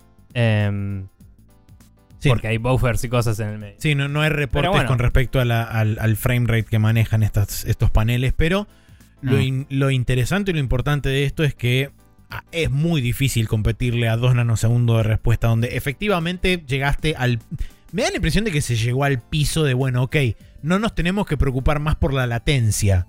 Sí, sí, es como que es el, el target. Sí. Eh, ahora hay que apuntarle ahí y, y buscar otro punto de venta, porque ya está. Eh, eso también tampoco dice, creo que la noticia no decía la resolución, ¿no? ¿De qué estamos hablando ahí? Eh, Eh. 34, no, perdón, eh, estaba por acá. Sí, no, el, el 34 es el OLED Alienware. Eh, Samsung set refresh rates eh, 240 Hz. Ahí tenés, 240. Ah, 240, bueno, bien, sí. Eh, pero no estoy viendo la resolución. Así que sí, no sabemos qué resolución es. Pero por lo que se ve del monitor debe ser tipo 30 o... Ah, acá está. Paneles empezando desde 50 inches, o sea, 50 pulgadas para arriba. Ok, o sea que también la tecnología no va a estar suficientemente miniaturizada para un monitor de computadora, claro, por ejemplo. por ahora. Porque son LEDs medio grandecitos, probablemente. Eh, pero bueno, 50 pulgadas para arriba y no sé si 4K o, o 1080, de, qué estamos hablando. Pero Sí, eh, la resolución específica de eso no lo dicen, pero probablemente sea 4K. Eh, pero- imagino. y esto, de nuevo, esto es aparentemente una tecnología súper nueva. Presentaron recién ahora en la CES, así que tranquilamente esta tecnología puede evolucionar y se puede miniaturizar hasta que Olvídate. lleguemos a tener monitores de 2 nanosegundos de respuesta y 240 Ujú. Hz de refresh rate. Y es como, ¿qué? Sí. Sí, sí. Eh, nada, en 5 años vamos a ver los primeros monitores seguramente. Probablemente. Gamers accesibles y no ridículamente carísimos. Eh, en Estados Unidos, acá nos van a romper el orto. Pero. Sin duda. Pero bueno, la verdad es que también, ¿no? 240 frames. Eso es algo que ya tienen monitores hoy en día. Entonces la diferencia real es específicamente que lo- el tiempo que tarda la placa de video en largar el frame eh, hasta que el monitor lo dibuja es más bajo. No la cantidad de frames por segundo. Sí. Igual el máximo está en 240. Entonces, no vas a ver más frames por segundo. Lo que va a pasar es que va a haber aún menos lag desde la placa hasta ahí. Y eso para algunas cosas sigue siendo relevante. Quizás en, en gaming súper recontra competitivo y cosas así. Pero la realidad es que si ya tenías monitores de 144 o 240 Hz, ya la latencia era Sí. apreciable. Eh, realmente. Em, pero bueno, nada. eh, es. Es zarpado y es como bueno. Sí, es como que un el problema menos. Sí, no, no entiendo. O sea, es como bueno, y yo le pongo una sartén arriba y me frío un, me frío un huevo frito porque. claro. O sea, no, Sí. no hay chance de que eso no esté irradiando mi pared Sí. con fotones directamente así acelerados al mango. Y no sé. Pero bueno, The power of the Em, sun in the palm of my hand, básicamente. claro. Y por último, AMD también tuvo su propia presentación donde eh, anunciaron la nueva, serie, la nueva serie de CPUs Ryzen 7000 X3D, que es este, con ese famosa, esa famosa tecnología de este, eh, caché estaqueado, donde pueden tener varios niveles de caché puesto uno encima del otro de forma medio loca. Sí, hacer procesadores no solo anchos, sino también altos. Alguien se acordó de la tercera dimensión y de golpe va todo más rápido. y Claro. es como, no puedo creer que nunca lo pensamos antes. Es Sí. tipo, es estúpido. Pero sí. Eh, y Y también presentó la nueva serie de CPUs Ryzen 7000 sin X3D. Este, Ajá. mm, y junto con eso también presentaron la arquitectura RDNA 3 para laptops, que es este, la que está disponible hoy en día, por supuesto, para GPUs normales de desktop. Y prometen eh, velocidades o performance similares a lo que es una 3060 de escritorio en laptops con esta en RDNA 3. Eh, no sé eh, en cuanto a los CPUs eh, cuál era la performance de la que están hablando, porque no vi la presentación de AMD, sé que estuvo. Em, yo tampoco. pero lo que sí dijeron es que creo que los, los 7000 base van a estar disponibles a partir de la semana que viene en el mercado. Eh, los X3D no sé si dieron fecha exacta o si van a estar disponibles más adelante o si sale todo junto, no, no lo sé. Em, Mm. pero bueno, eh, probablemente dentro de los próximos días tengamos benchmarks hablando sobre la competición entre estos, esta serie 7000 de Ryzen versus los Intel 13000, que es la última generación de los Intel, donde Sí. Intel se perfilaba Hicieron para hacer la respuesta definitiva al gaming. Todavía no sabemos cuál es la performance de estos 7000 e inclusive de los 7000 X3D em, con respecto a los Intel para saber dónde estamos parados hoy en día. Eh, y en cuanto a precios, no me acuerdo, en la nota no me acuerdo si detallan precios Eh, específicamente. acá dice que el. Eh, ah, acá dice. eh, salen en. El 10 de enero, dice. Ok, la semana que viene. Cu- eh, 429 el Ryzen 9 7900. 358 el Ryzen 7 7700. Ok. Y 229 el Ryzen 5 7600. Esos son los que. eh, los que no son X, 3D, etcétera. Sí, los X3D están todos Em. to be announced, aparentemente. Por eso. Pero bueno, algo que también muestran acá son los, eh, los niveles de consumpción de poder. Que honestamente ahora no tengo en mente cuántos watts gasta mi procesador actual. Pero estos números parecen medio altos. Eh, como que estamos hablando de que los más high-end tienen 170 watts de consumo. Sí. Em, y el más bajo de todos tiene 65, que parece más normalito. Sí, creo que los nuestros son Eh. de 100, si no me equivoco. Sí, eh, puede ser. Que los nuestros, eh, el tuyo era, el mío es un poquito mejor que el tuyo Sí, igual. el mío es un 5800X. Sí, el mío es un 5900X, creo, sí. Y nada, e- igual ese consumo es el máximo, no es el No es el constante. estándar. Es tipo si estoy renderizando un video y eh, streameando y no sé qué, y bueno, capaz. Pero nunca llego al 100% del proceso porque muy pocas aplicaciones hacen buen uso de todos los threads. Seguro. Em, pero bueno, nada, eh, cabe destacar, no me sorprendería que consuman más en un estado más stand-by por una cuestión de cómo están hechos y, y cómo tienen que funcionar. A eso me refería. Sí. Em, pero nada, está. Suena prometedor. Hay que ver cómo le va en la comparación con Intel. Seguramente a quien le interesen estas cosas puedan verlo en Linus eh, Tech Tips. sí, seguramente este Digital Foundry también tenga reviews al respecto. Sí, había, había anuncios de eh, ganás tanto porcentaje, etcétera, dando vueltas. Eh, pero, pero bueno, todo Sí, es muy. los Depende mucho de qué tan multithread es el proceso que estás corriendo. Sí, además también hay que tener en cuenta que los benchmarks oficiales usualmente suelen es- tener números bastante bolaceros y en favor de el que está presentando la tecnología. Eh, por ende, Es que corren, corren sobre sus propios benchmarks. Y es como, bueno, sí, pero necesitas que el developer implemente todas tus features. Lo mismo que hablamos antes con Nvidia. sí, Eh, o sea, hay, si ven los videos de Linus Tech Tips cuando comparan este tipo de cosas, hacen distintas comparaciones. Una de esas es renderizar video, otra de esas es correr un benchmark y otra de esas es jugar un par de juegos específicos que ellos saben que son single threaded o multithreaded. Y hay algunos procesadores carísimos que para la mayoría de los juegos no te convienen en particular porque muchos juegos son single thread. y es como te metes todos los threads en el orto. Y, y hay, hay procesadores más baratos que en un solo thread va más rápido que uno súper caro que tiene 25 threads. claro. Y es como medio raro eso. Es difícil también. Sí. Pero, pero bueno. Es, Sí, siempre es interesante ver cómo va cambiando la tecnología. sí. Em, bien. Maxi. Eh, te iba a preguntar algo, pero no te voy a preguntar algo. Te voy a contar el calendario y después te voy a preguntar. Bueno, me Eh, parece el muy calendario bien. para esta semana es que para el miércoles 11 de enero tenemos el Children of Silent Town para Windows, Nintendo Switch, Play 4, Play 5 Xbox y Xbox, eh, que es un juego de aventura oscura, aparentemente, si está listado. Así está listado. Dark Adventure.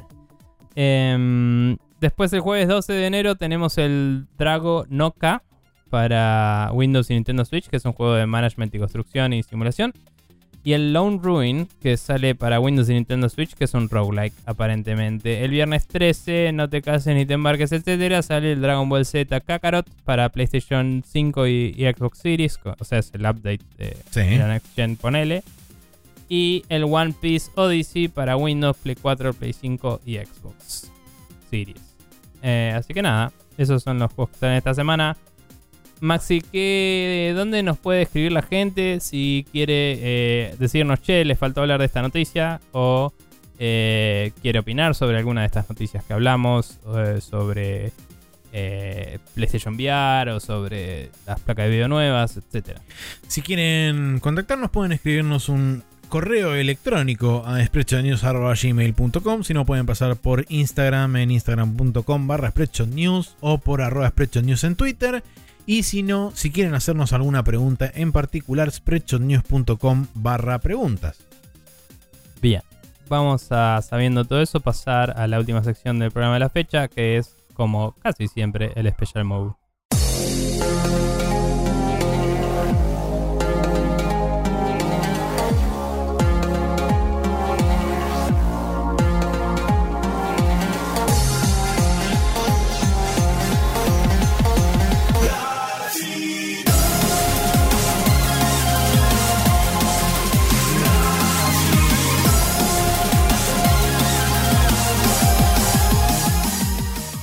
Y estamos acá en el Special Mood, donde tenemos una recomendación cada una, cada uno. Eh, y lo primero que voy a recomendar acá yo es eh, un video de Noodle, el chabón que hizo los reviews de Halo y, y las remakes. Y, Y hablo del aspect ratio. videos. Sí, él habló del aspect ratio y de los eh, la el subir frame rate con AI y de otros tantos grandes éxitos, también de Crazy Taxi habló en un capítulo, etcétera. Eh, ahora hizo un video sobre Frogger y la franquicia Frogger, muy gracioso en el cual varias veces eh, hace chistes sobre que Steve Jobs está muerto y también hace eh, como que comenta todos los juegos que hubo en la saga de Frogger y dice no, porque el quinto juego de Frogger, el Frogger 2 y todo así. Y de golpe dice, y el juego número 39 creo que era en, en, la, en la franquicia, el Frogger 2, y como todo así, eh, te va contando un poco de cómo fue cambiando eso y también te cuenta el origen de Frogger, que es muy interesante porque era una empresa eh, dentro de una subsidiaria de Sega, creo que era, que estaba toda liderada por hombres blancos eh, viejos con plata.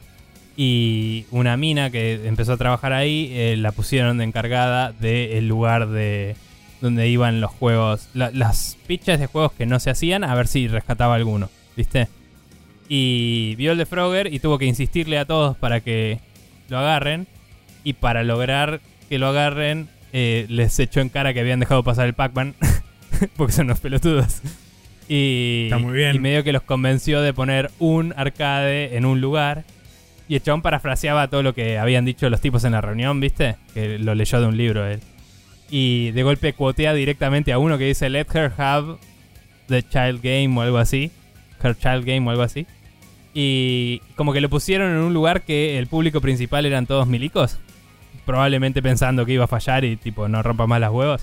Y fue y un al toque estaba éxito. llenándose de guita zarpado. Típico. Y, y se fue para arriba y fue una franquicia super multimillonaria zarpada.